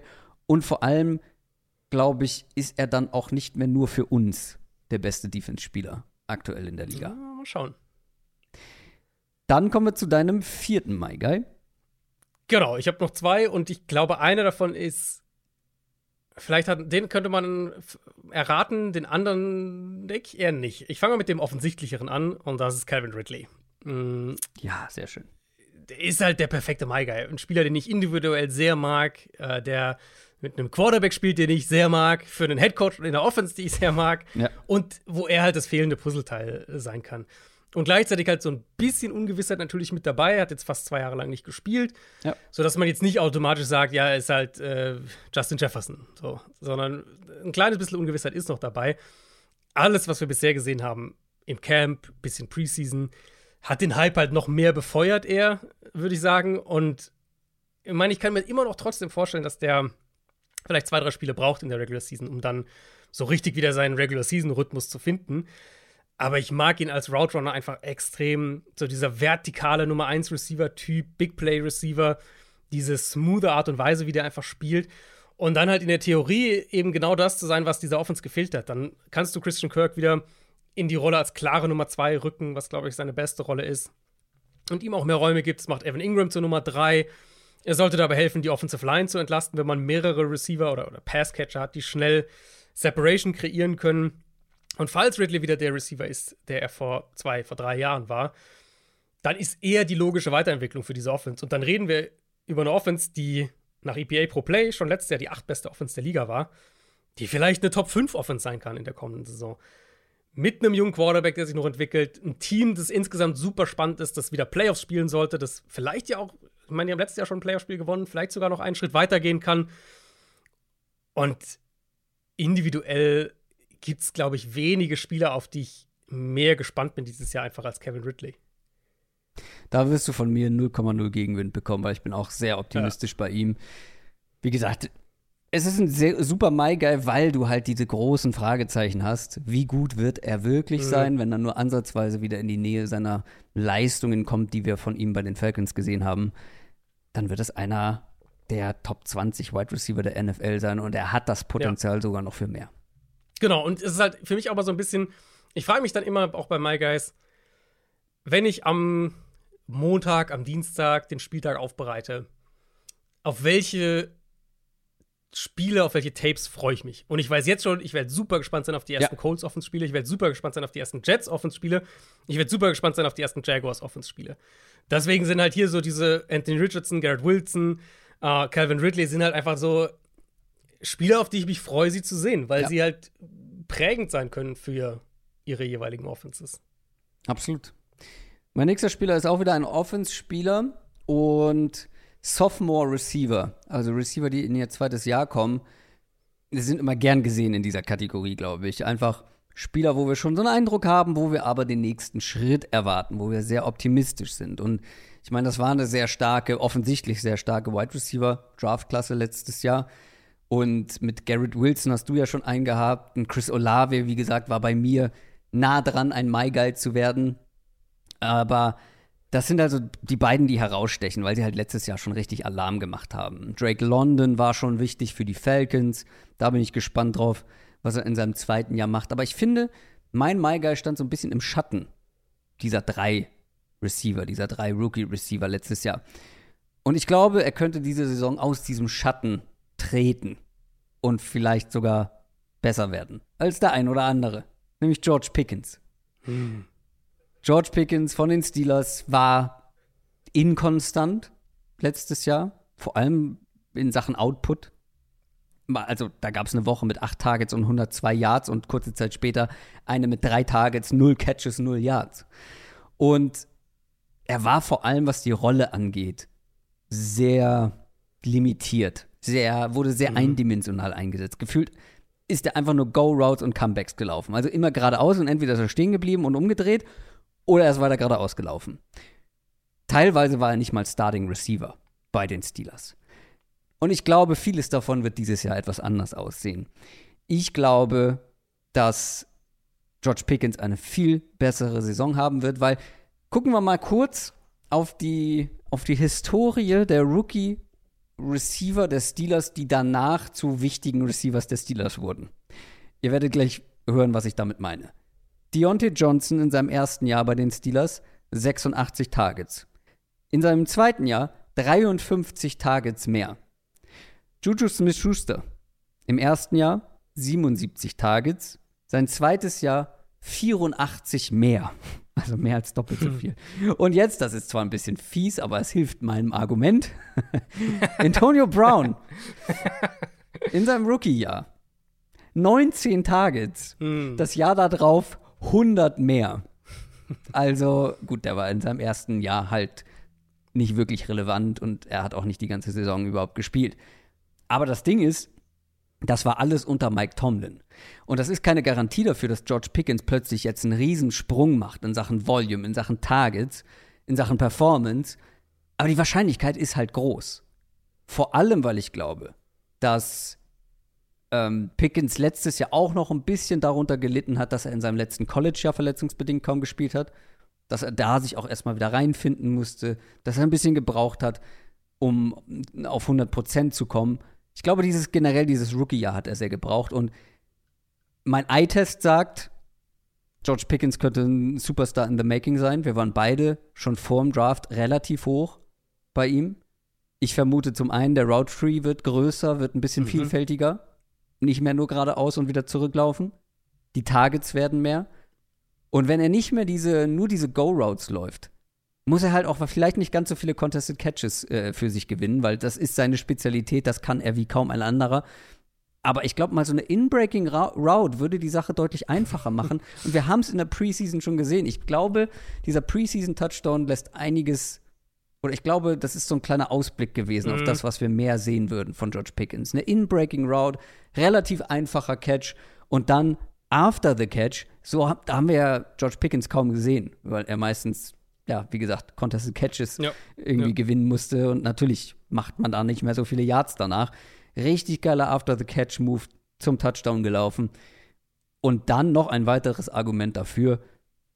Wir erwarten beide eine gute Steelers-Offense. Wer weiß, ja. wie gut sie am Ende sein wird, aber ich erwarte einen besseren Kenny Pickett, einen konstanteren Kenny Pickett.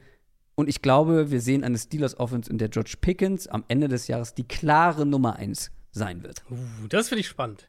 Das finde ich spannend, weil ich das. Also nicht unbedingt in Sachen Targets, weil okay. Deontay, Deontay äh, Johnson ist ein Target-Monster. Das, ja. das ist der Possession-Guy. Aber ich glaube, dass wir George Pickens halt viel eher so als den Nummer 1 Receiver wahrnehmen werden, der mhm. so ein bisschen der X-Faktor dieser Offense ist. Ja, finde ich sehr gut. Sehr gute Prediction. Also wir sind ja beide wir haben ja beide ein paar äh, Eisen bei der Steelers Offense dieses Jahr im Feuer. Ja. Sind ja beide durchaus positiv. Ähm, und bei den Steelers ja auch insgesamt als Team. Ich meine, Pickens, ich glaube, es gab kaum jemanden, der Pickens so hoch hatte wie ich. Das war für mich ein Top 4 ja. Receiver. Ich hatte eine First-Round-Grade bei dem, ich hätte den eine Runde höher gedraftet, letztlich mehr oder weniger, als die Steelers ihn gedraftet haben.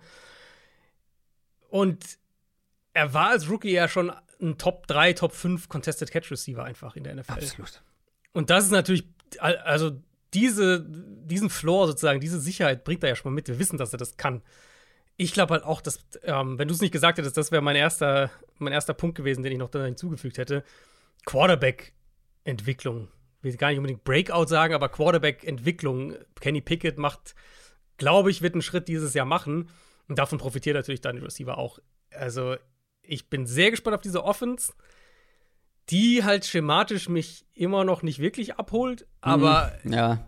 wenn die individuelle Qualität eben so hoch ist und der Quarterback sich entwickelt, kann es halt trotzdem funktionieren. Und ähm, Pickens war auf jeden Fall war ein Spieler, der, so wenn ich jetzt eine Top 10 gemacht hätte, wäre er wahrscheinlich auch mit drauf gewesen. Also äh, da bin ich sehr, sehr gespannt und bin, wie gesagt, auch bei der Offense relativ optimistisch. Ja. George Pickens war vorm Draft bei mir höher als Drake London. Stimmt, Das ja, du warst lag bei aber Drake vor allem daran, dass Drake London so niedrig war. Ja. Dein letzter My Guy. Mein letzter My Guy ist Dalton Kincaid, Rookie Ja. Tight End von den Bills. Muss. Wenn du ihn Ist nicht ein- genommen hättest, hätte ich ihn, glaube ich, genommen.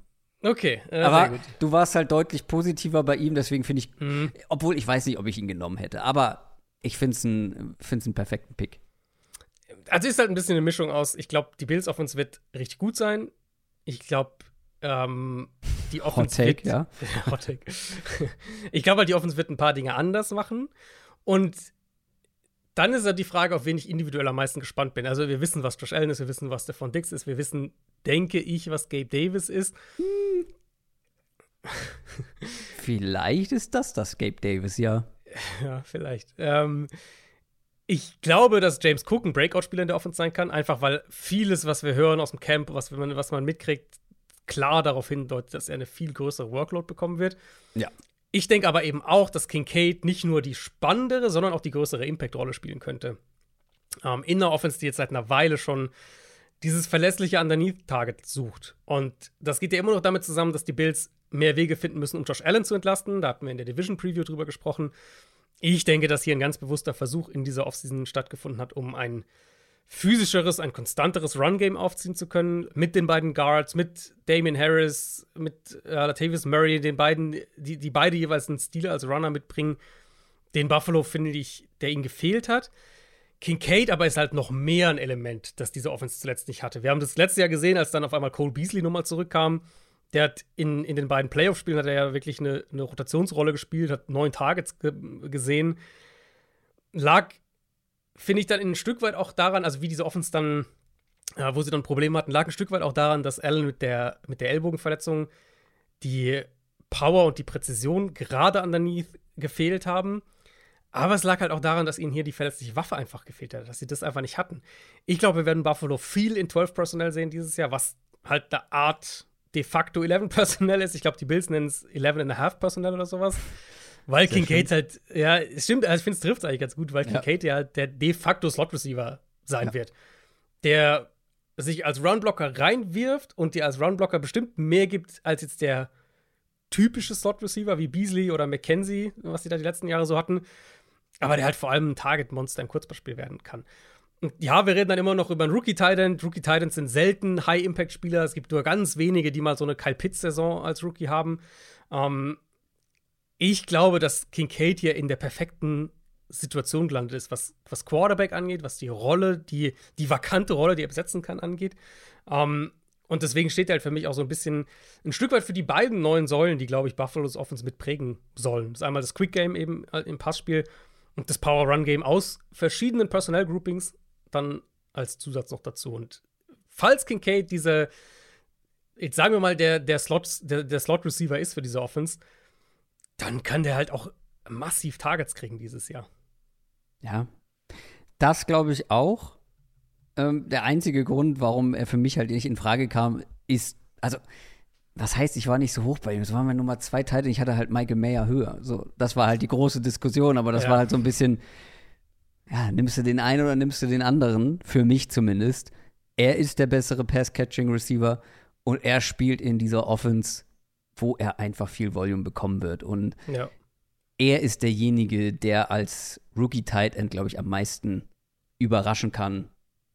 Vielleicht ein Sam Laporta noch, Ja, aber gerade sagen, Sam Laporta wäre, könnte ich mir auch vorstellen. aber er spielt halt in der sichersten Offense mit dem besten Quarterback von allen Rookie-Tight Ends. Ja. Sehr, sehr spannender My Guy und mein letzter My Guy ist der, den du noch nicht kennst. Mhm. Das ist der, der eigentlich Jerry Judy werden sollte. Mhm. Jetzt durch die Verletzung halt, habe ich gesagt, äh, Nee, ich lasse ihn raus. Und dann hatte ich viele Optionen. Und eigentlich muss ja auch ein Rookie Running Back mit rein ne, in meinen My Guys. Habe ich dieses Jahr nicht mit dabei. Aber ich habe einen Rookie Okay. Receiver. Ich habe einen Rookie Re- äh, Receiver. Über Rookie Running Back sprechen wir gleich noch, zumindest über einen. Bin ich ganz offen, Jamir Gibbs habe ich auch überlegt. Aber ich gehe mit einem Rookie Wide Receiver, der under the radar, glaube ich, eine riesen Chance haben könnte, zu einer riesen Überraschung werden zu können. Nämlich Marvin Mims von den Broncos. Hm. Also du bist beim Team geblieben, Ich bin beim Team hast nur den geblieben Receiver und gewechselt. Marvin Mims ist auch derjenige, der, glaube ich, extrem davon profitieren könnte, wenn Jerry Judy noch länger mit seiner Hamstring-Verletzung zu kämpfen hat. Weil Hamstring so nah an der Saison, ah, muss man erst mal gucken, wie das verheilt, wann er wieder bei 100% ist. Das zum einen. Zum anderen, Tim Patrick, der andere Receiver, auf den die Broncos gesetzt haben, hat sich die Achillessehne gerissen. Es bleiben nach Roster-Cuts als Wide Receiver bei den Broncos über Cortland Sutton, ein, wie gesagt, angeschlagener Jerry Judy und undrafted Free Agent Brandon Johnson, der letztes Jahr sechs Bälle gefangen hat. Hm. Sollte Judy zum Saisonstart ausfallen, ist Marvin Mims legit die Nummer zwei Option in einer Sean Payton Offense. Und ich mochte Marvin Mims, auch hier zieht es sich durch, vor dem Draft schon mehr als der Konsens. Ähm, und der bringt halt, der bringt halt viele Dinge in diese Offense, die wir uns schon länger, glaube ich, von dieser Broncos Offense wünschen, weil er wurde variabel eingesetzt im College und er ist vor allem verdammt schnell. Gleichzeitig hat er eine gewisse Smoothness und sehr gute Ballskills.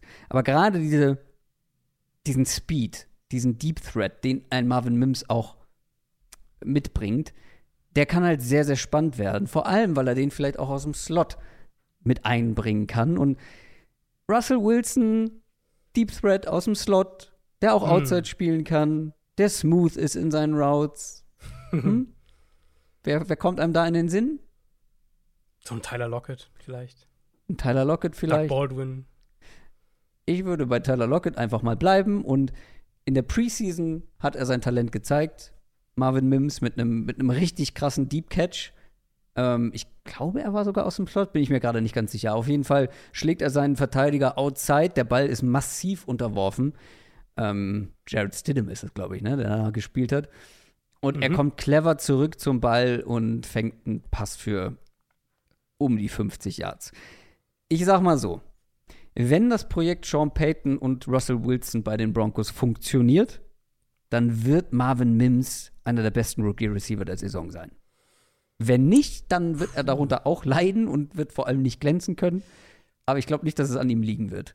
Marvin Mims ist auf jeden Fall einer der, der Rookie-Receiver, der am meisten überraschen kann, der vielleicht wirklich dann am Ende zu den Besten des Jahres gehört.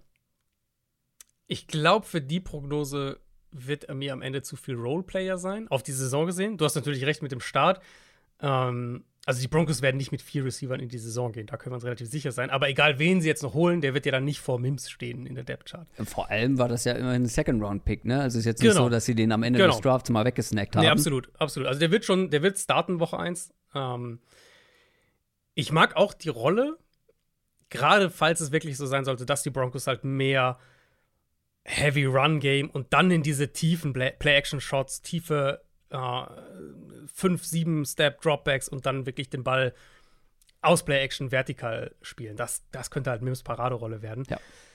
Ich denke unterm Strich trotzdem, dass er, wie gesagt, auf die Saison gesehen dann doch zu viel Roleplayer sein wird, um gerade mit, mit Flowers und Smith Jigba mitzuhalten, was jetzt die Rookie-Receiver angeht. Es wird, Aber- also das wäre halt die Überraschung, wenn er das schafft. Deswegen. Ja, genau, ja. Weil okay. ich, natürlich hätte ich auch einen Zay Flowers hier nehmen können, den ich, den ich, das war absoluter Draft-Crush. Ja. Smith Jigba hätte ich wahrscheinlich nicht genommen, aber auch der wird zuverlässig Targets bekommen. Aber ich fand Marvin Mims halt eben spannender, weil er halt die komplette Überraschung wäre, Mhm. wenn er da mithält. Ja, finde ich auch gut. Ist auf jeden Fall auch einer, den jetzt wahrscheinlich nicht jeder unbedingt so auf dem Zettel hat, aber der wird starten direkt. Peyton wissen wir ja auch, dass er halt, was so Personnel Groupings angeht, sehr flexibel ist. Also wir werden mal Spiele sehen, wo die Broncos regelmäßig mit drei Titans rauskommen oder sowas. Das wird es auf jeden Fall auch geben. Oder, oder auch zwei Running Backs gleichzeitig aufbieten. Also nicht nur Running Back Fullback, sondern irgendwie Javante Williams und Samaje Pirine ähm, zum Beispiel auf dem Feld stehen. Oder Jaleel McLaughlin, der ja jetzt auch im, im Kader ist und der ja so ein bisschen als, als Pass-Catching-Back gehypt wird. Das wird es auch geben, aber Mims wird halt, wovon wir sicher ausgehen können, ist, dass Mims halt eine Rolle haben wird. Wie die dann genau aussieht, mal gucken, aber er wird auf jeden Fall eine Rolle haben. Und die könnte halt, falls Wilson noch mal ein bisschen der alte Russell Wilson ist, könnte die halt sehr, sehr gut zu ihm passen. Ja. Unsere fünf MyGuys. Wollen wir sie noch mal schnell durchgehen? Mhm, kann man machen, ja.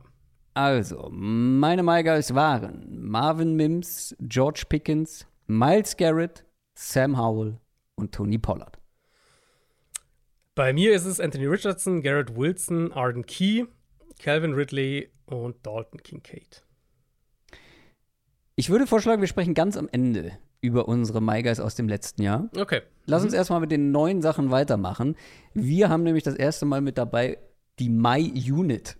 Also nicht nur ein Guy, sondern mehrere Guys, die zusammen auf dem Feld stehen werden. Hau doch mal deine Unit raus, auf die du ganz besonders Bock hast. Mm, fang du mal an, weil ich habe äh, ich hab noch ein, zwei Sätze dann äh, zu deiner Unit. Ich kenne sie ja. Ich soll anfangen, okay. Hm, fang du mal an. Der Grund, warum ich ähm, keinen Rookie Running Back mit in meinen My Guys habe und auch hier für die Transparenz, ich wurde hier reingequatscht in diese Unit. ich wollte die Chargers Offense oder halt eben Washington nehmen. Die Chargers Offense gefühlt halt jedes Jahr bei mir hoch, aber jetzt halt mit einem richtigen Offensive Coordinator bin ich sehr gespannt drauf.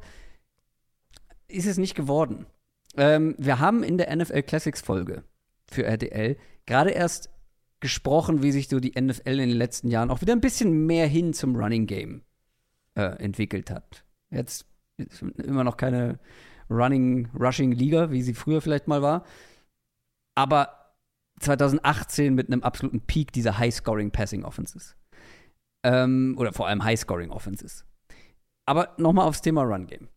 Damals ist nur ein Team, also 2018, nur ein Team knapp über 50 Prozent der Offensive Plays gelaufen. Das war Seattle, sonst niemand. 2021 zum Beispiel gab es nicht ein einziges Team, was über 50% Running Plays hatte. 2022, letztes Jahr waren es immerhin drei. Zwei davon hatten sogar über 55% Über 55% der offensiven Plays waren Running Plays. Seit 2009 ist kein Team in der NFL mehr als 55% der Plays gelaufen. Und vor allem eins dieser beiden Teams mit mehr als 55% hat in der Offseason alles dafür getan, das mindestens mal wiederholen zu wollen. Und das im Jahr 2023 finde ich schon sehr kurios und sehr, sehr spannend. Und ich weiß, dass wir es beide sehr spannend finden. Und das ist die Falcons Offense. Mhm. Weil die haben nach dieser Saison gesagt, okay, wir machen genauso weiter, wenn nicht noch mehr. Die haben sich nämlich unter anderem das größte Running Back Talent seit Saquon Barkley gedraftet, früh gedraftet mit B. John Robinson. Die haben mit ihrem Run Blocking Right Tackle verlängert, die haben sich noch einen Run Blocking Left Guard in Runde 2 geholt, die haben drei Running Backs im Roster, vor allem zwei davon, die letztes Jahr schon mit an diesen 55% Rushing Plays beteiligt waren und gehen mit Mac Hollins und Daryl Hodge als Receiver 2 und 3 in die Saison. Wie sehr willst du vermitteln, wir laufen den Ball? Ja. Die Falcons werden den Ball laufen und zwar viel. Und ja, ich war, du warst der größte Kyle Pitts-Fan, du warst der größere Drake London-Fan von uns beiden. Aber das, was die machen, ist halt irgendwie so antizyklisch. Mhm. Das, das muss man irgendwie beobachten und gleichzeitig kommt halt dazu, ja, Bijan Robinson wäre für mich kein Guy gewesen, weil niemand findet Bijan Robinson oder fand Bijan Robinson nach dem College nicht geil.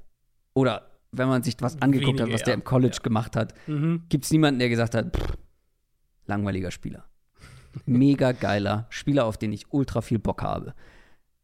Und Desmond Ritter ist halt nach Sam Howell der zweite dieser Quarterback-Klasse aus dem letzten Jahr, wo ich höher war als die meisten und wo ich jetzt super gespannt bin, was der mit seiner Chance anstellt. Aber diese Offense, ich habe mir auch extra noch mal die, die Division Preview von uns beiden angehört das ist einfach, dass du das so durchziehst im Jahr 2023 in der NFL, das, das ist mutig Und das musst du wollen, davon musst du überzeugt sein. Aber es kann halt funktionieren.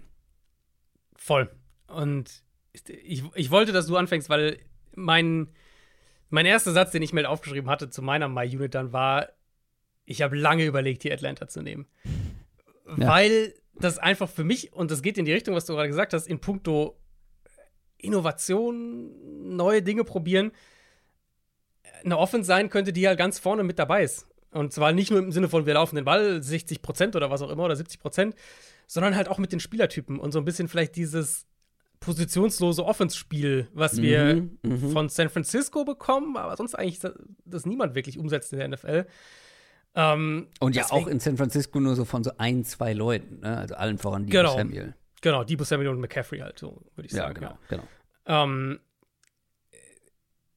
also wenn, wenn du die Falcons hier nicht genommen hättest, dann hätte ich mir noch irgendwas überlegt, ob ich denn nicht irgendwie irgendwen von aus dieser Gruppe zumindest noch reinbringen kann, weil ich finde, sie gehören halt hier mit dazu, weil sie sind eines, für mich eines der spannendsten Themen vor der kommenden Saison. Einfach, was, was kriegen wir von der Unit, was für Personell-Groupings kriegen wir von dieser Unit, wie, welche Spieler stehen da zusammen auf dem Feld, was machen sie mit Bijan am Ende, ähm, jetzt abgesehen von, von dem Balllaufen, was machen sie mit Pitts, was, was kriegen wir von Ritter, Na, also individuell, aber halt auch von der, von der, von der Frage, ja, entstehen hier neue Trends vielleicht?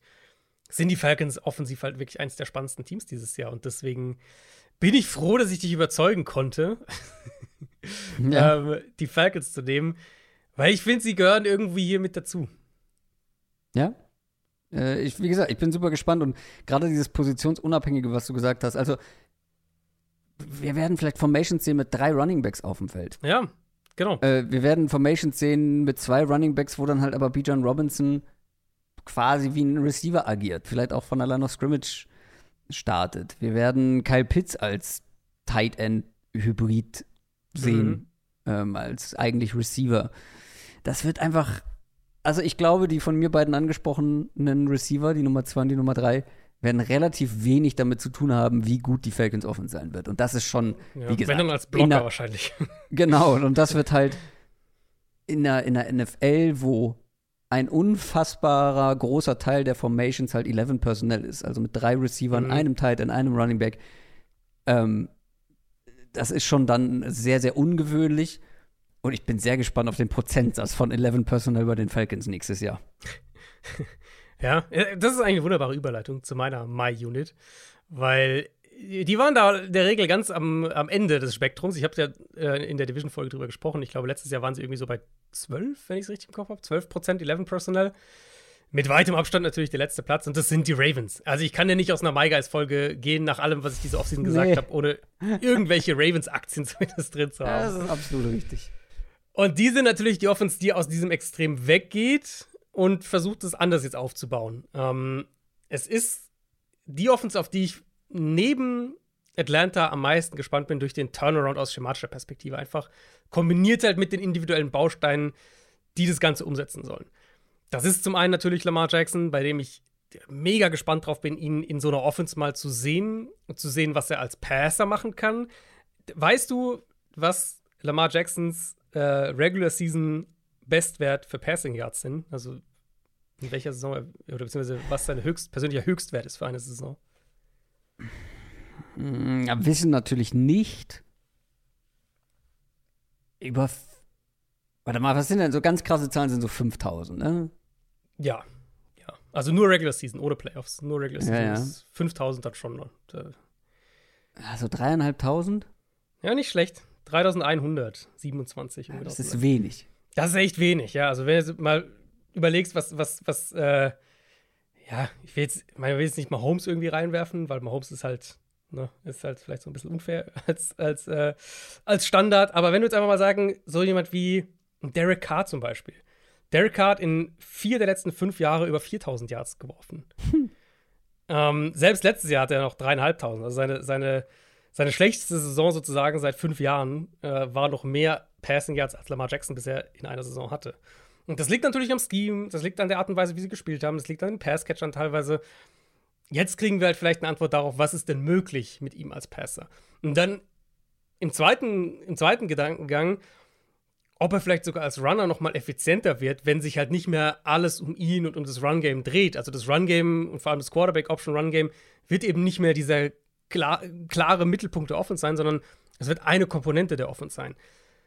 Dann der Receiver-Room für sich natürlich super spannend. Also jeder, jeder Receiver individuell betrachtet, was hat Odell Beckham noch zu bieten?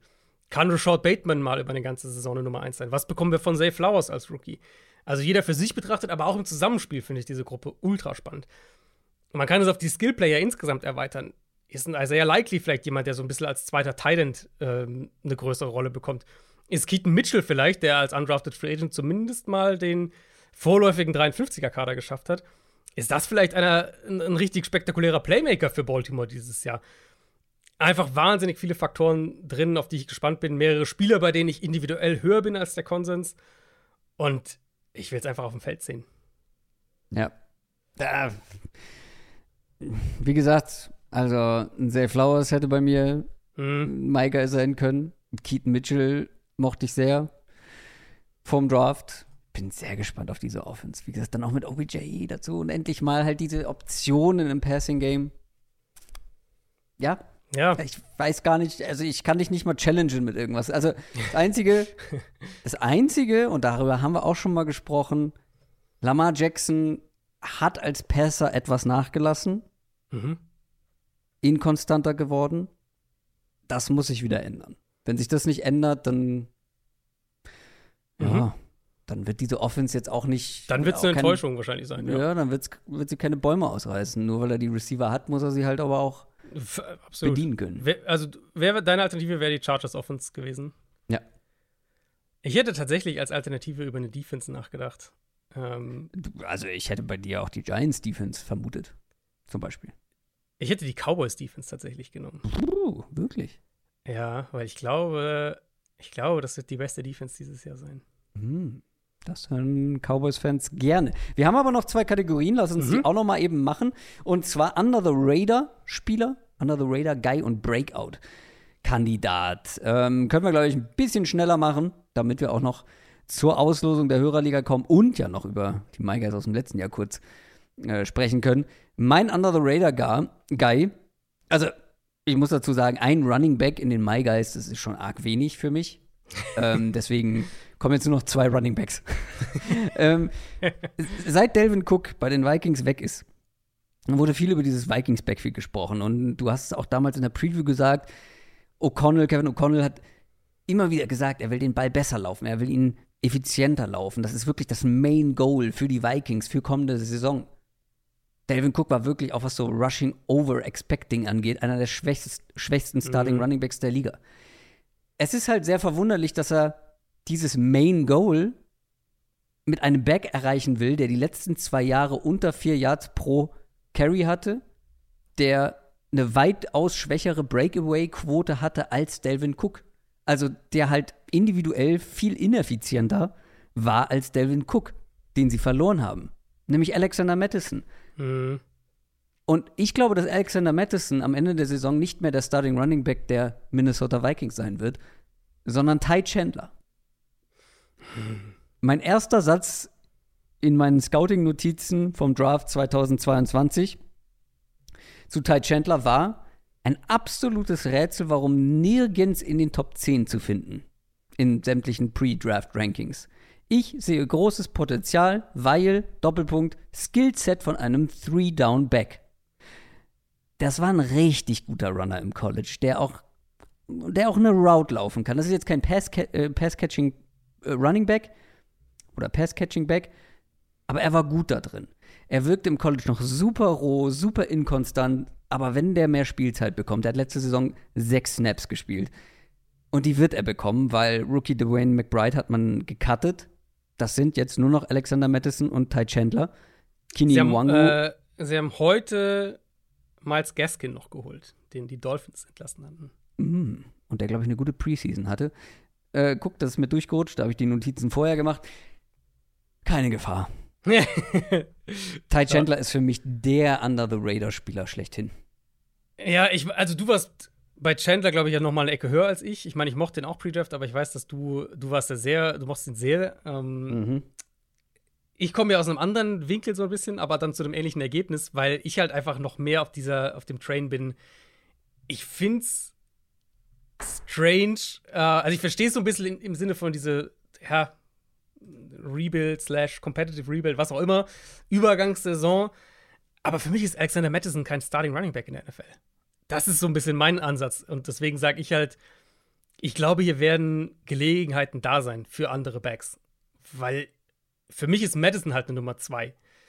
Und wenn es Ty Chandler wird und wenn er diese Explosivität als deutlich mehr wahrscheinlich als Madison auf jeden Fall hat, ja, also das wäre das wäre dein, dein nächste, deine nächste Victory Lap, wenn der dann wirklich der Starter ist irgendwie mit Season. Aber schocken wird es mich halt auch nicht. Nee, also das ist natürlich schon ähm, kein Cold Take, vielleicht kein Hot Take, aber er ist schon angewärmt, aufgewärmt. Ähm, dass Ty Chandler halt, wenn der wirklich diese Starting-Rolle bekommt, das ist jetzt nichts, was man erwarten darf. Weil ich glaube, das ist nicht der Plan unbedingt, mit Ty Chandler am Ende als Starter die Saison zu beenden. Wer ist denn dein Under-the-Radar-Spieler? Ja, ich finde, wir müssen auch ein bisschen zumindest heute äh, die Kansas City Chiefs hier mit reinnehmen. Mm, mein Under-the-Radar-Spieler ist Richie James, der Wide Receiver von den Chiefs. Wir haben. Mutig. Ja, ja ich dachte, ich meine, deiner ist jetzt ja auch nicht gerade einfach irgendwer. Ähm, wir haben ja über diese Wide Receiver-Thematik bei Kansas City haben wir lange gesprochen in, in unserer Division Preview. Sie haben halt zwei Fixpunkte mit Kelsey und, und Valdez Scantling. Aber Juju, Nicole Hartman, knapp 150 Targets aus der vergangenen Saison sind weg. Und der spannende Part ist natürlich, dass wir nach wie vor nicht wissen, wer diese Rollen einnimmt. Wer der, die, der dritte Spieler, was, was Targets angeht, sein wird, wer ähm, eben bestimmte Rollen auch einnimmt. Sky Moore wäre eine logische Option im zweiten Jahr. Rashid Rice als Rookie haben wir auch schon drüber gesprochen. Darius Tony, vielleicht der athletisch talentierteste aus der Gruppe, ist halt selten fit. Justin Rose ist die beste Story aus der Gruppe. Hm. Hat auch den 53er Kader jetzt zumindest im ja. ersten Ding, äh, in der ersten Welle geschafft. Und die sind halt alle für sich irgendwie interessant, weil wir sie entweder noch nicht viel gesehen haben, Potenzial ist spannend, ne, Story ist spannend. Aber ich finde, es gibt ein Szenario, in dem Richie James einfach der beste Spieler aus dieser Gruppe ist. Also aus dieser Tony, Moore, Rice, Ross, Richie James Gruppe. Wir sprechen über eine Receiver-Gruppe, in der Kadarius Tony das, das, das gesamte Trainingcamp mit einem, ich glaube, es ist ein angerissener Meniskus verpasst hat. Rashid Rice hat in der Preseason bei 18 Targets vier Drops. Der sah wirklich leider gar nicht gut aus. Ja. Ähm, Sky Moore, Berichte aus dem Camp waren recht positiv, hat wohl auch Fortschritte gemacht zum letzten Jahr. Ich bin bei Sky Moore einfach nicht so überzeugt. Ich fand den als Prospect zu overhyped. Ich war eine ganze Ecke niedriger als der Konsens bei ihm.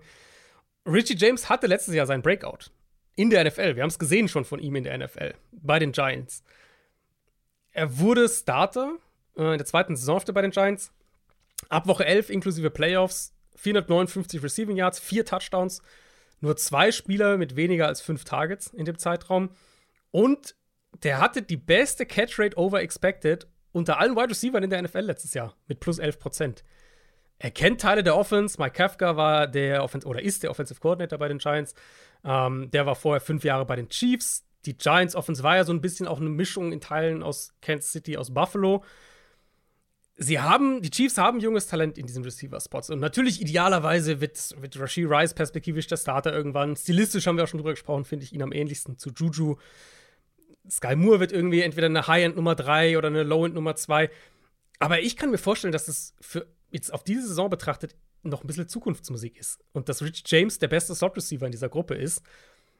Alles, was man da mitkriegt, auch aus dem Camp, aus der Preseason, haben wir es ja gesehen auch teilweise, geht eben auch in die Richtung, dass er halt geklettert ist, kam rein, war so ein bisschen Returner und irgendwie halt die Nummer 5 oder so. Im ersten Spiel in der Preseason mit den Backups gespielt, im zweiten Spiel bisschen Starter, bisschen Backups drittes Preseason-Spiel ausschließlich mit den Startern. Und Rasheed Rice kam danach mit den Backups rein.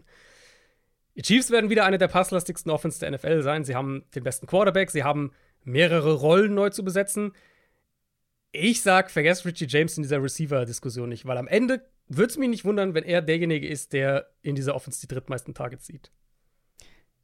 Wenn das, wenn das klappt, dann, dann zoll ich dir Respekt, weil den hätte ich da gar nicht auf dem Schirm. Ja, also in dieser ganzen So soll es sein. So soll es sein, under the radar. Wie gesagt, Tony, ich will ihn noch nicht komplett abschreiben, aber Da habe ich zumindest das Potenzial gesehen. Sky Moore haben viele das Potenzial gesehen. Rashi Rice habe ich im College das Potenzial gesehen. Und dann gibt es halt Richie James noch, von der halt wirklich irgendwie so der No-Name in der Gruppe ist, mehr mhm. oder weniger. Und wenn der am Ende die, ja, die klare Nummer zwei vielleicht sogar wird, das wäre krass. Mhm. Breakout-Spieler. Noch ein Running Back. Noch ein Running Back, bei dem ich viel höher bin als der Konsens. Oder war als der Konsens. Vorm Draft.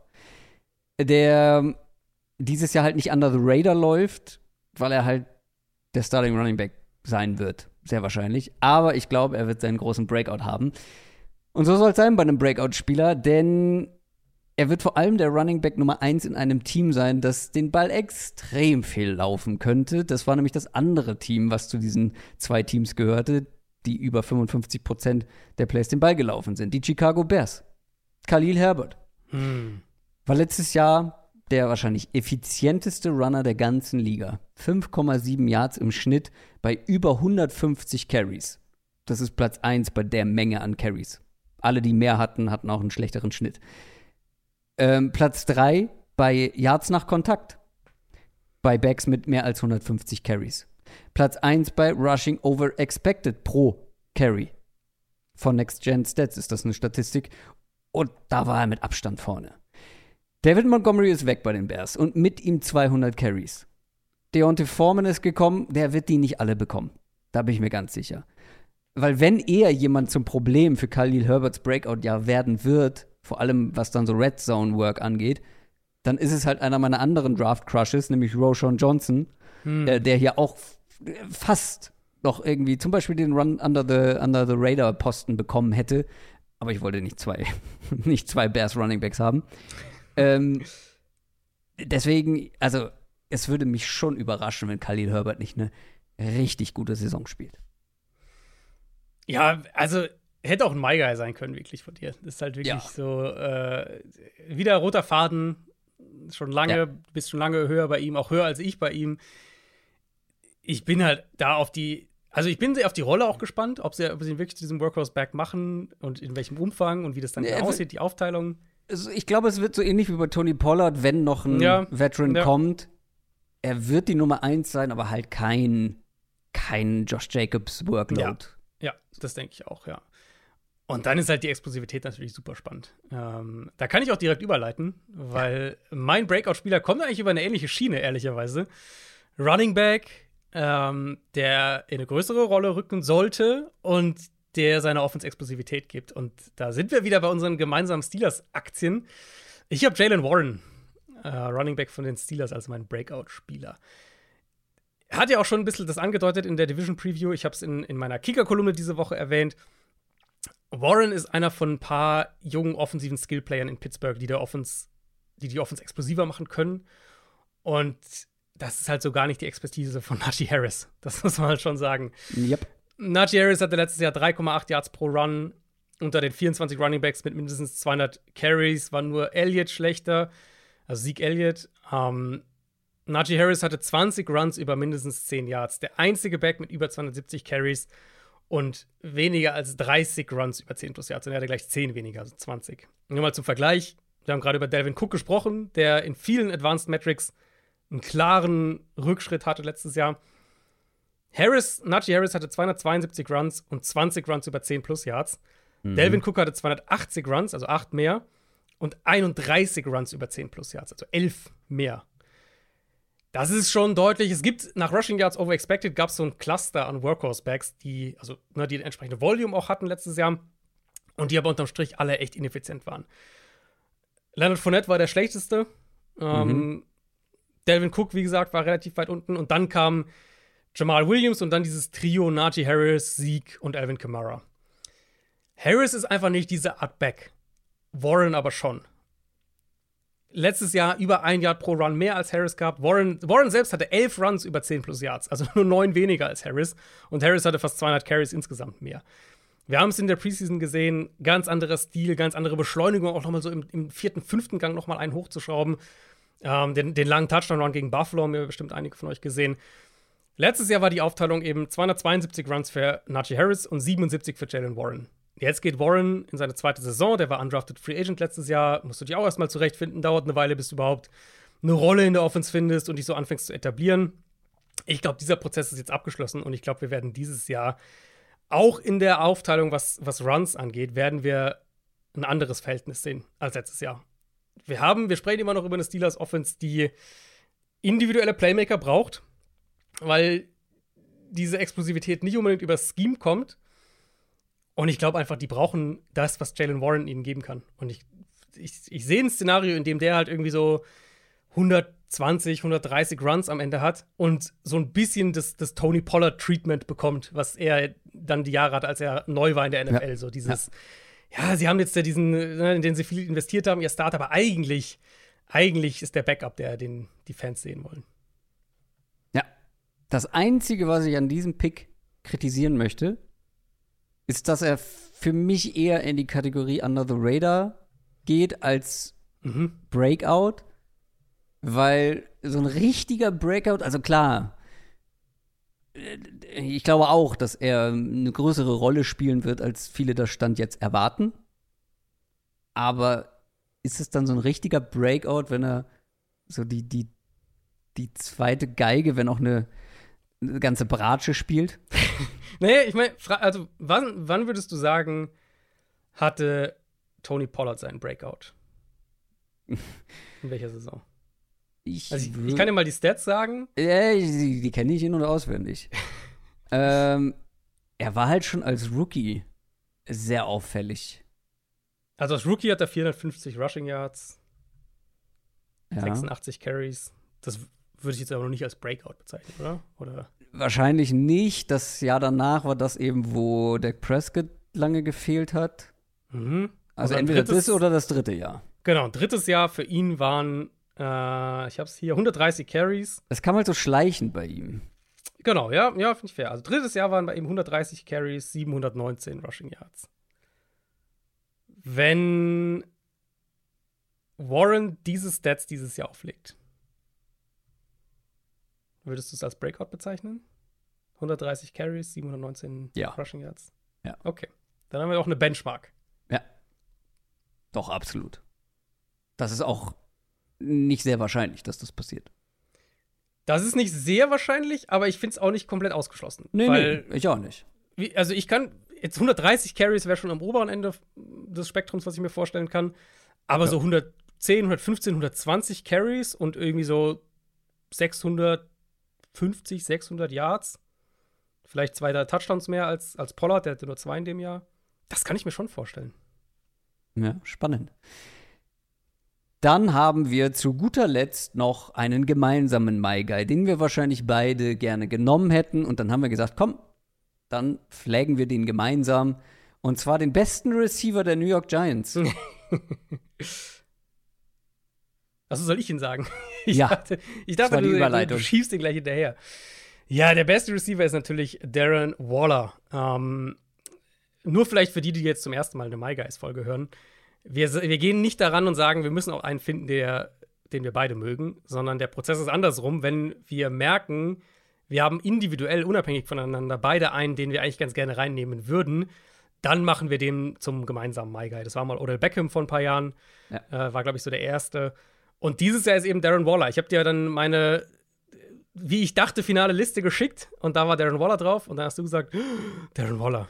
Und dann haben wir gesagt, gut, dann machen wir den Beide zu unserem gemeinsamen Guy. Verletzungen sind natürlich ein Thema bei ihm. So, das ist das der offensichtliche Punkt. Ähm, aber das letzte Mal, als Darren Waller eine volle Saison gespielt hat, das war 2020, hatte der fast 1200 Receiving Yards. Nur Travis mhm. Kelsey hatte in der Saison noch mehr. Uh, Waller hatte sogar zwei Catches mehr als Kelsey in dem Jahr. Und 2019 waren sie auch die 1 und die 2 was, ähm, unter Receiving Tidance. Also wir haben diese Elite-Saisons von ihm schon gesehen wir wollen natürlich vorsichtig sein mit Camp-Hype, da kann man sich verbrennen, aber was man aus dem Giants-Camp mitgekriegt hat, klang halt schon ultra dominant von Darren Waller. Ja. Und man kriegt ganz klar den Vibe, finde ich, dass er das Nummer 1 Target in dieser Offense sein wird, dass er, dass er der Spieler sein wird, um den herum sie das Passspiel aufbauen. Und ich glaube, das ist ultimativ auch ein sinnvoller Plan, wenn wir schauen, was sie halt ansonsten für Wide Receiver haben. Die ja, wir haben ja drüber gesprochen, diese ganzen Slot Receiver, jetzt ein paar schon wieder weg. Ähm, aber ich finde, das Wide Receiver Core der Giants insgesamt ist so voller Komplementärspieler irgendwie.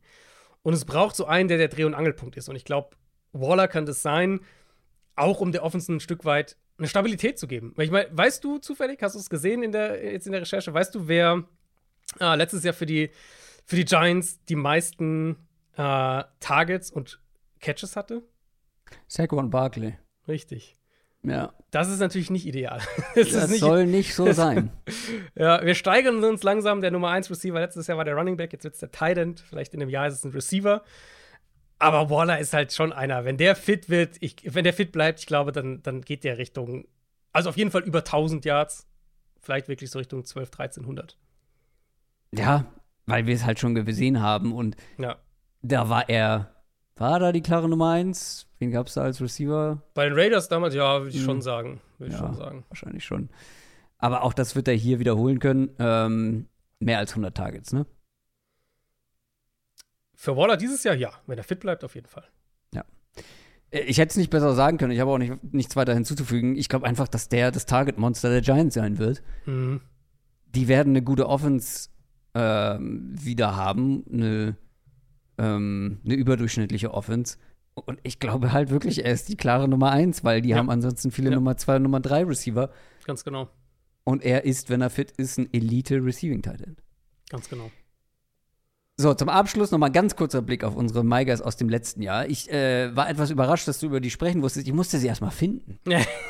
Ich habe zum Glück auch die Notizen gefunden und weiß auch, äh, was ich erwartet habe. Gut, was dass ich dieses du- Jahr. Aha.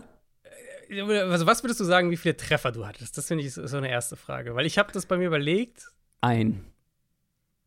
Ja, okay. Einen richtigen Treffer, zwei, ähm,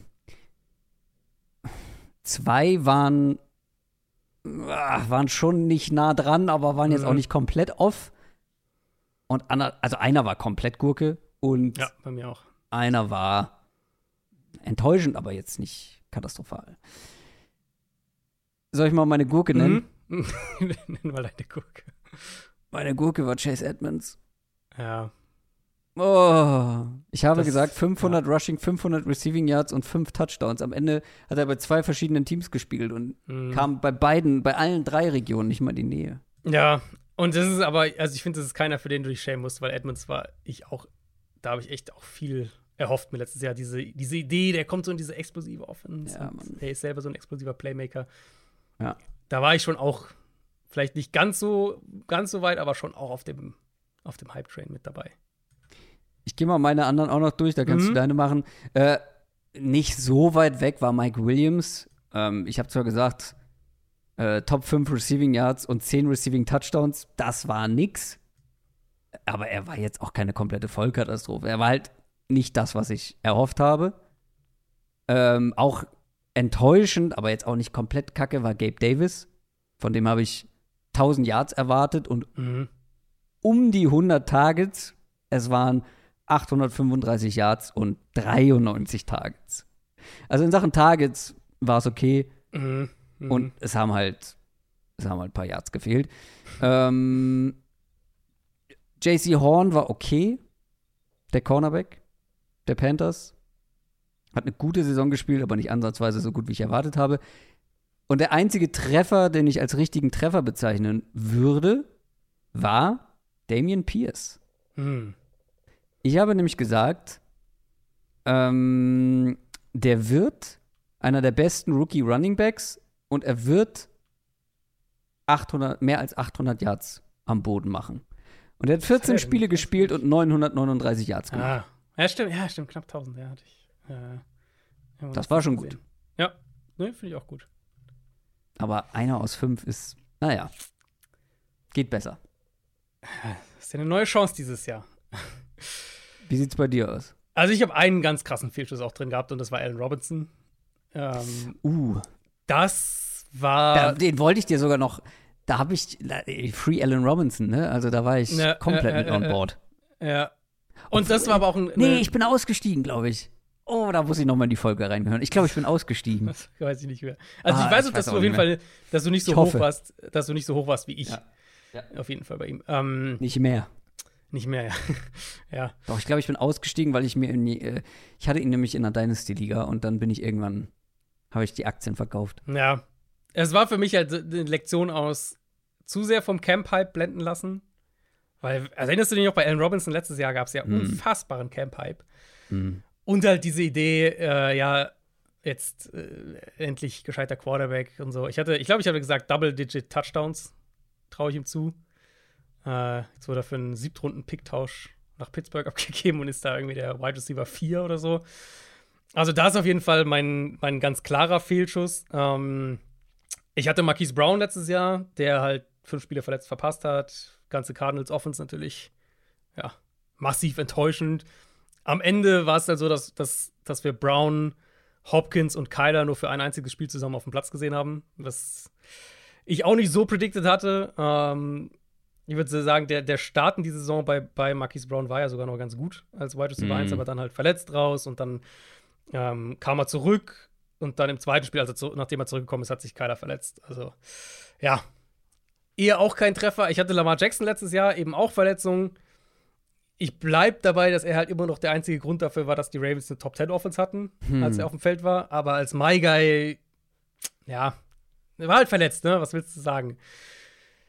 Meine Nummer zwei in meinem Ranking ähm, war auch verletzt, aber als er, er hat die halbe Saison gespielt, als er auf dem Platz war, war er einer der besten Spieler in seiner, auf seiner Position. Das war Rashawn Gary, bei dem ich ja generell Oh sehr ja. hoch war letztes Ja, Jahr. ja. Ähm, hatte ihn, ich glaube, sogar als Sack-Leader am Ende. Äh, hatte ihn auch in, den, in, in der Prognose, was Stats angeht, hatte ich ihn ganz, ganz weit vorne mit dabei. Ähm, hatte, ich glaube, ich hatte, meine Prediction war, glaube ich, dass er die Liga in Sacks anführt. Er hat nur neun Spiele gemacht, aber unter allen Pass-Rushern mit mindestens 200 Pass-Rush-Snaps letztes Jahr war er in True Pass-Set Pass-Rush-Win-Rate, also Pass-Rush-Win-Rate bei äh, Passing-Downs, die halt nicht Play-Action-Screen oder sowas waren, war er Platz 1. Also er war der beste Pass-Rusher, was, äh, was True Pass-Sets ähm, den Rush dabei angeht. Den würde ich so als halben Win verbuchen. Und dann mein Treffer letztes Jahr war Trevor Lawrence. Da, da Ja. lasse ich nichts drauf kommen. Nee, das war ein guter Pick. Sehr guter Pick. Sehr schön. Das waren unsere My Guys, unsere My Unit Breakout-Spieler und Under the Radar Guys für diese Saison, für die anstehende Saison. Und jetzt haben wir aber noch eine Sache auf dem Programm und zwar die Auslosung für unsere Fantasy Football Hörerliga. Fantasy Football bei Downset Talk. Und wir kommen zum Abschluss dieser Folge zur Auslosung unserer Fantasy Football Hörerliga. Und da sind wir wie die letzten Jahre auch nicht allein, denn Adrian hat Verstärkung mitgebracht von unserer mittlerweile schon renommierten, traditionellen Losfee Janina Franke. Hallo. Ja, ich habe meine Feenflügel abgestaubt und bin wieder hier geflogen. Sehr schön. Janina lost seit Jahren schon die TeilnehmerInnen unserer Hörerliga aus, auch dieses Jahr wieder. Ähm, auch wenn Adrian gerne darauf verzichten würde, damit er auch mal eine Chance hat zu gewinnen. Ich habe Aber, aber gesehen, sie ist mittlerweile bestechlich. Also die Chancen steigen. Nein. Oh, okay. Ähm, da frage ich mich, äh, wie, du, wie du bestechen willst. Willst du, hast du Vor Vorrecherche betrieben, wer nicht so gut im Fantasy-Football ist und die werden jetzt ausgewählt, oder? So ist es. Okay. Also wir haben wieder ähm, 14 Plätze insgesamt in der Liga. Wir spielen ja in zwei Divisions, Division Franke, Division Kröger. Aber ein paar Plätze sind schon belegt. Von uns beiden natürlich jeweils einer. Dann haben wir den Vorjahressieger mit am Start. Das ist Lukas. Und dann haben wir normalerweise den äh, Gewinner der Fantasy Football Bundesliga mit dabei und eine Person aus dem Orga-Team dieser Bundesliga.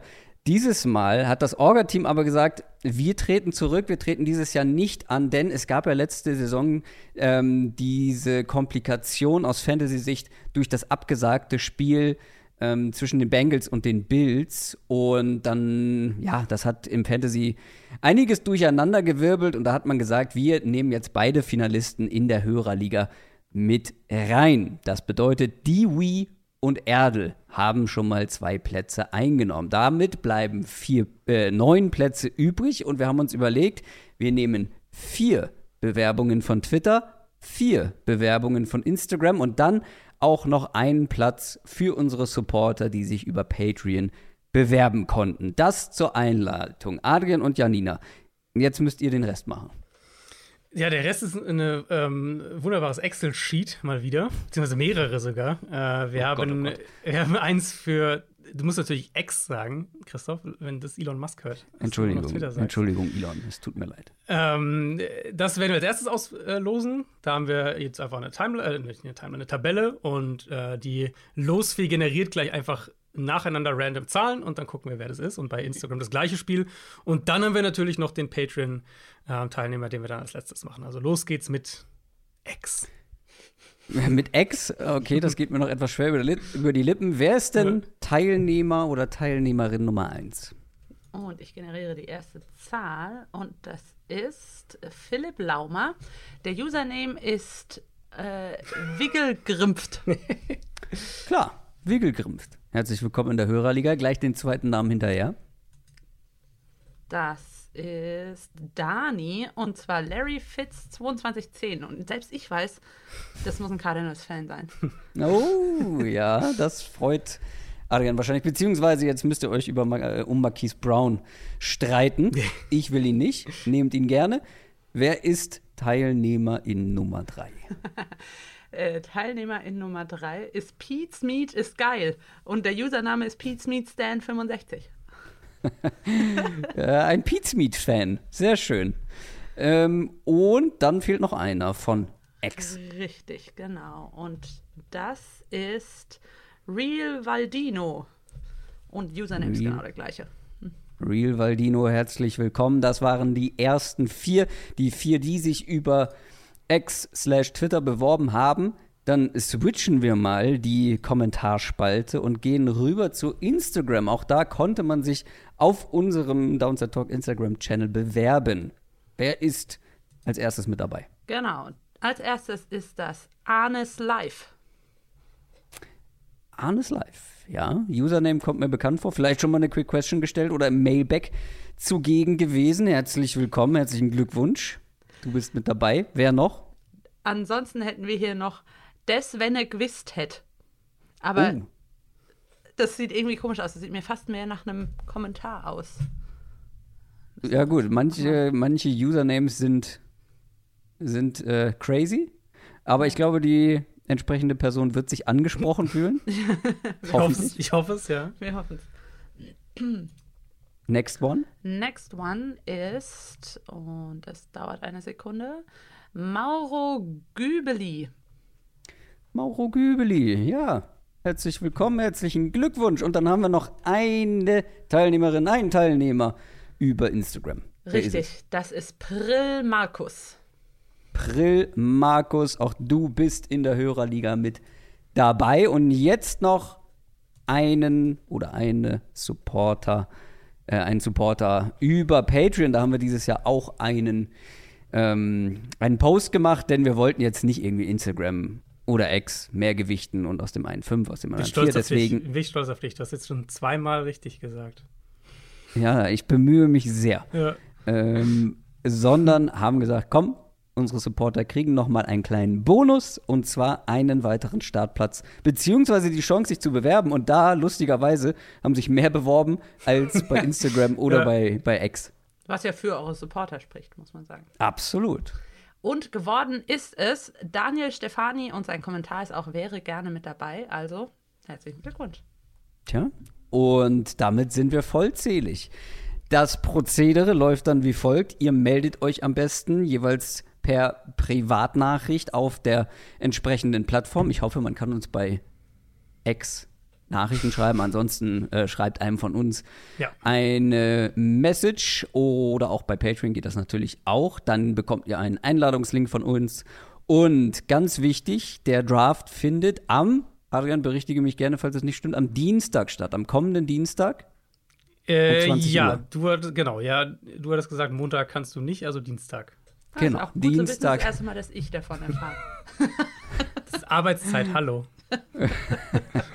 Dienstagabend ist der Draft, also wenn ihr nicht mit dabei sein könnt, dann sagt auf jeden Fall rechtzeitig Bescheid, dann gibt es einen Nachrücker. Und Janina, vielen Dank, dass du auch dieses Jahr unsere Losfee warst. Wie immer sehr gerne. Also ich habe das eine jetzt gerade direkt noch nachgeschaut. Wir hatten ja einen Instagram-Treffer, einen Gewinner, über den wir so ein bisschen gestolpert sind, weil ich ja, ich habe die Kommentare natürlich, habe ich äh, alle exportiert in ein Excel-Sheet, damit man die dann wunderbar auslosen kann. Und da hat es einen so ein bisschen zerhauen. Aber jetzt wissen wir, wer der entsprechende User zu dem Kommentar äh, des Wenn ich ist. Das ist nämlich kein Username, sondern das war ein Kommentar. Das ist halt. Und der User was ist das für eine Sprache? Des Venequisset. Schweiz, Schweizer. Kann sein, wahrscheinlich. Ich weiß nicht, ja, vielleicht. Also, der User, der jetzt hoffentlich noch nicht abgeschaltet hat, Patrick Meyer 91. Du bist mit dabei. Ich hoffe, du hast es noch gehört. Also, zeitnah, so schnell wie möglich bitte bei Instagram melden. Auch Patrick Meyer 91, alle anderen natürlich auch auf den entsprechenden Plattformen. Das war's aber für heute. Und nächste Woche haben wir dann unsere Prognosefolge, unsere Prediction-Folge. Da freuen wir uns sehr drauf. Ihr hoffentlich auch. Und dann geht sie schon los, die neue NFL-Saison. Ich wünsche euch was. Macht's gut. Tschüss. Ciao, ciao.